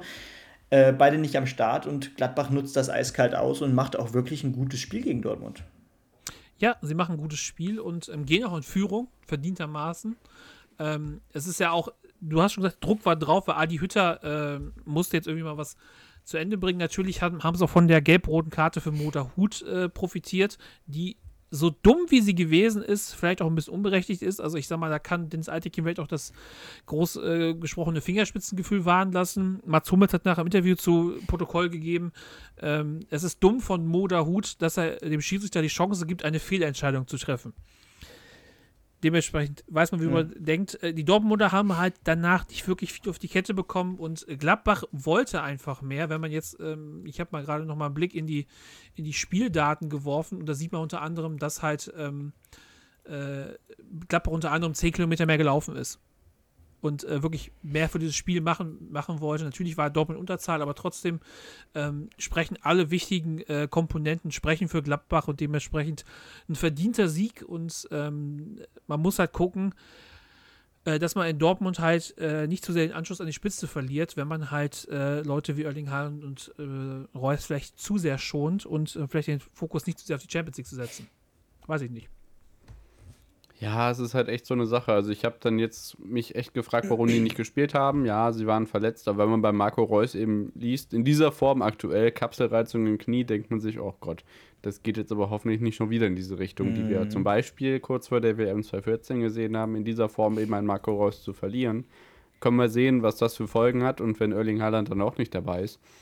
Das ist echt eine bittere Sache. Dortmund jetzt auf Platz 4 mit 12 Punkten ähm, einen Punkt hinter Wolfsburg und Leverkusen. Ich glaube, die Meisterschaftsambitionen haben wir vorhin bei ähm, Bayern gegen Fürth schon begraben, aber der Weg ist echt schwierig, glaube ich, der dann noch vor den Dortmunder liegt. Und da sind es halt wieder die kleinen und mittleren Gegner, über die sie am Ende stolpern. Ähm, das gegen Gladbach kann man jetzt noch machen. Ich finde, das ist eine Mannschaft, bei der haben wir ja auch gesagt, dass sie ganz weit oben mitspielen kann vor der Saison. Die sind ja auch hinter den Erwartungen zurückgeblieben, habt ihr ja gesagt. Und ja, es ist einfach ja, eine verzwickte Lage bei Borussia Dortmund. Und da wird es auch mit Platz 2 schwierig, glaube ich. Ja, ich, das muss man, glaube ich, abwarten. Ähm, man ist noch ganz gut im Rennen dabei mit zwölf Punkten. Ähm, klar, das ist jetzt nicht das Erhoffte, glaube ich, äh, nach sechs Spielen. Aber ähm, sobald Haaland äh, wieder da ist, geht es auch wieder in eine andere Richtung. Aber ja, genau, das wäre es. Ja, kommen wir zu den beiden Sonntagsspielen. Und bevor wir das Dreisamstadion verabschieden, gehen wir zu Bochum gegen Stuttgart 0 zu 0. Oh. Ähm, ja, muss man gar nicht mehr viel zu sagen. Für Bochum ist es ein Punkt, äh, den man gerne mitnimmt. Jetzt sind sie punktgleich mit Bielefeld und für die Stuttgarter. Dünn. Das ist halt auch ein Punkt. Ja, Viel mehr muss man aber auch nicht. Nö, es, es, es, es, hätte, es hätte sich in beide Richtungen irgendwie entwickeln können. Bochum war ein bisschen besser, hatte ein paar mehr Torschüsse.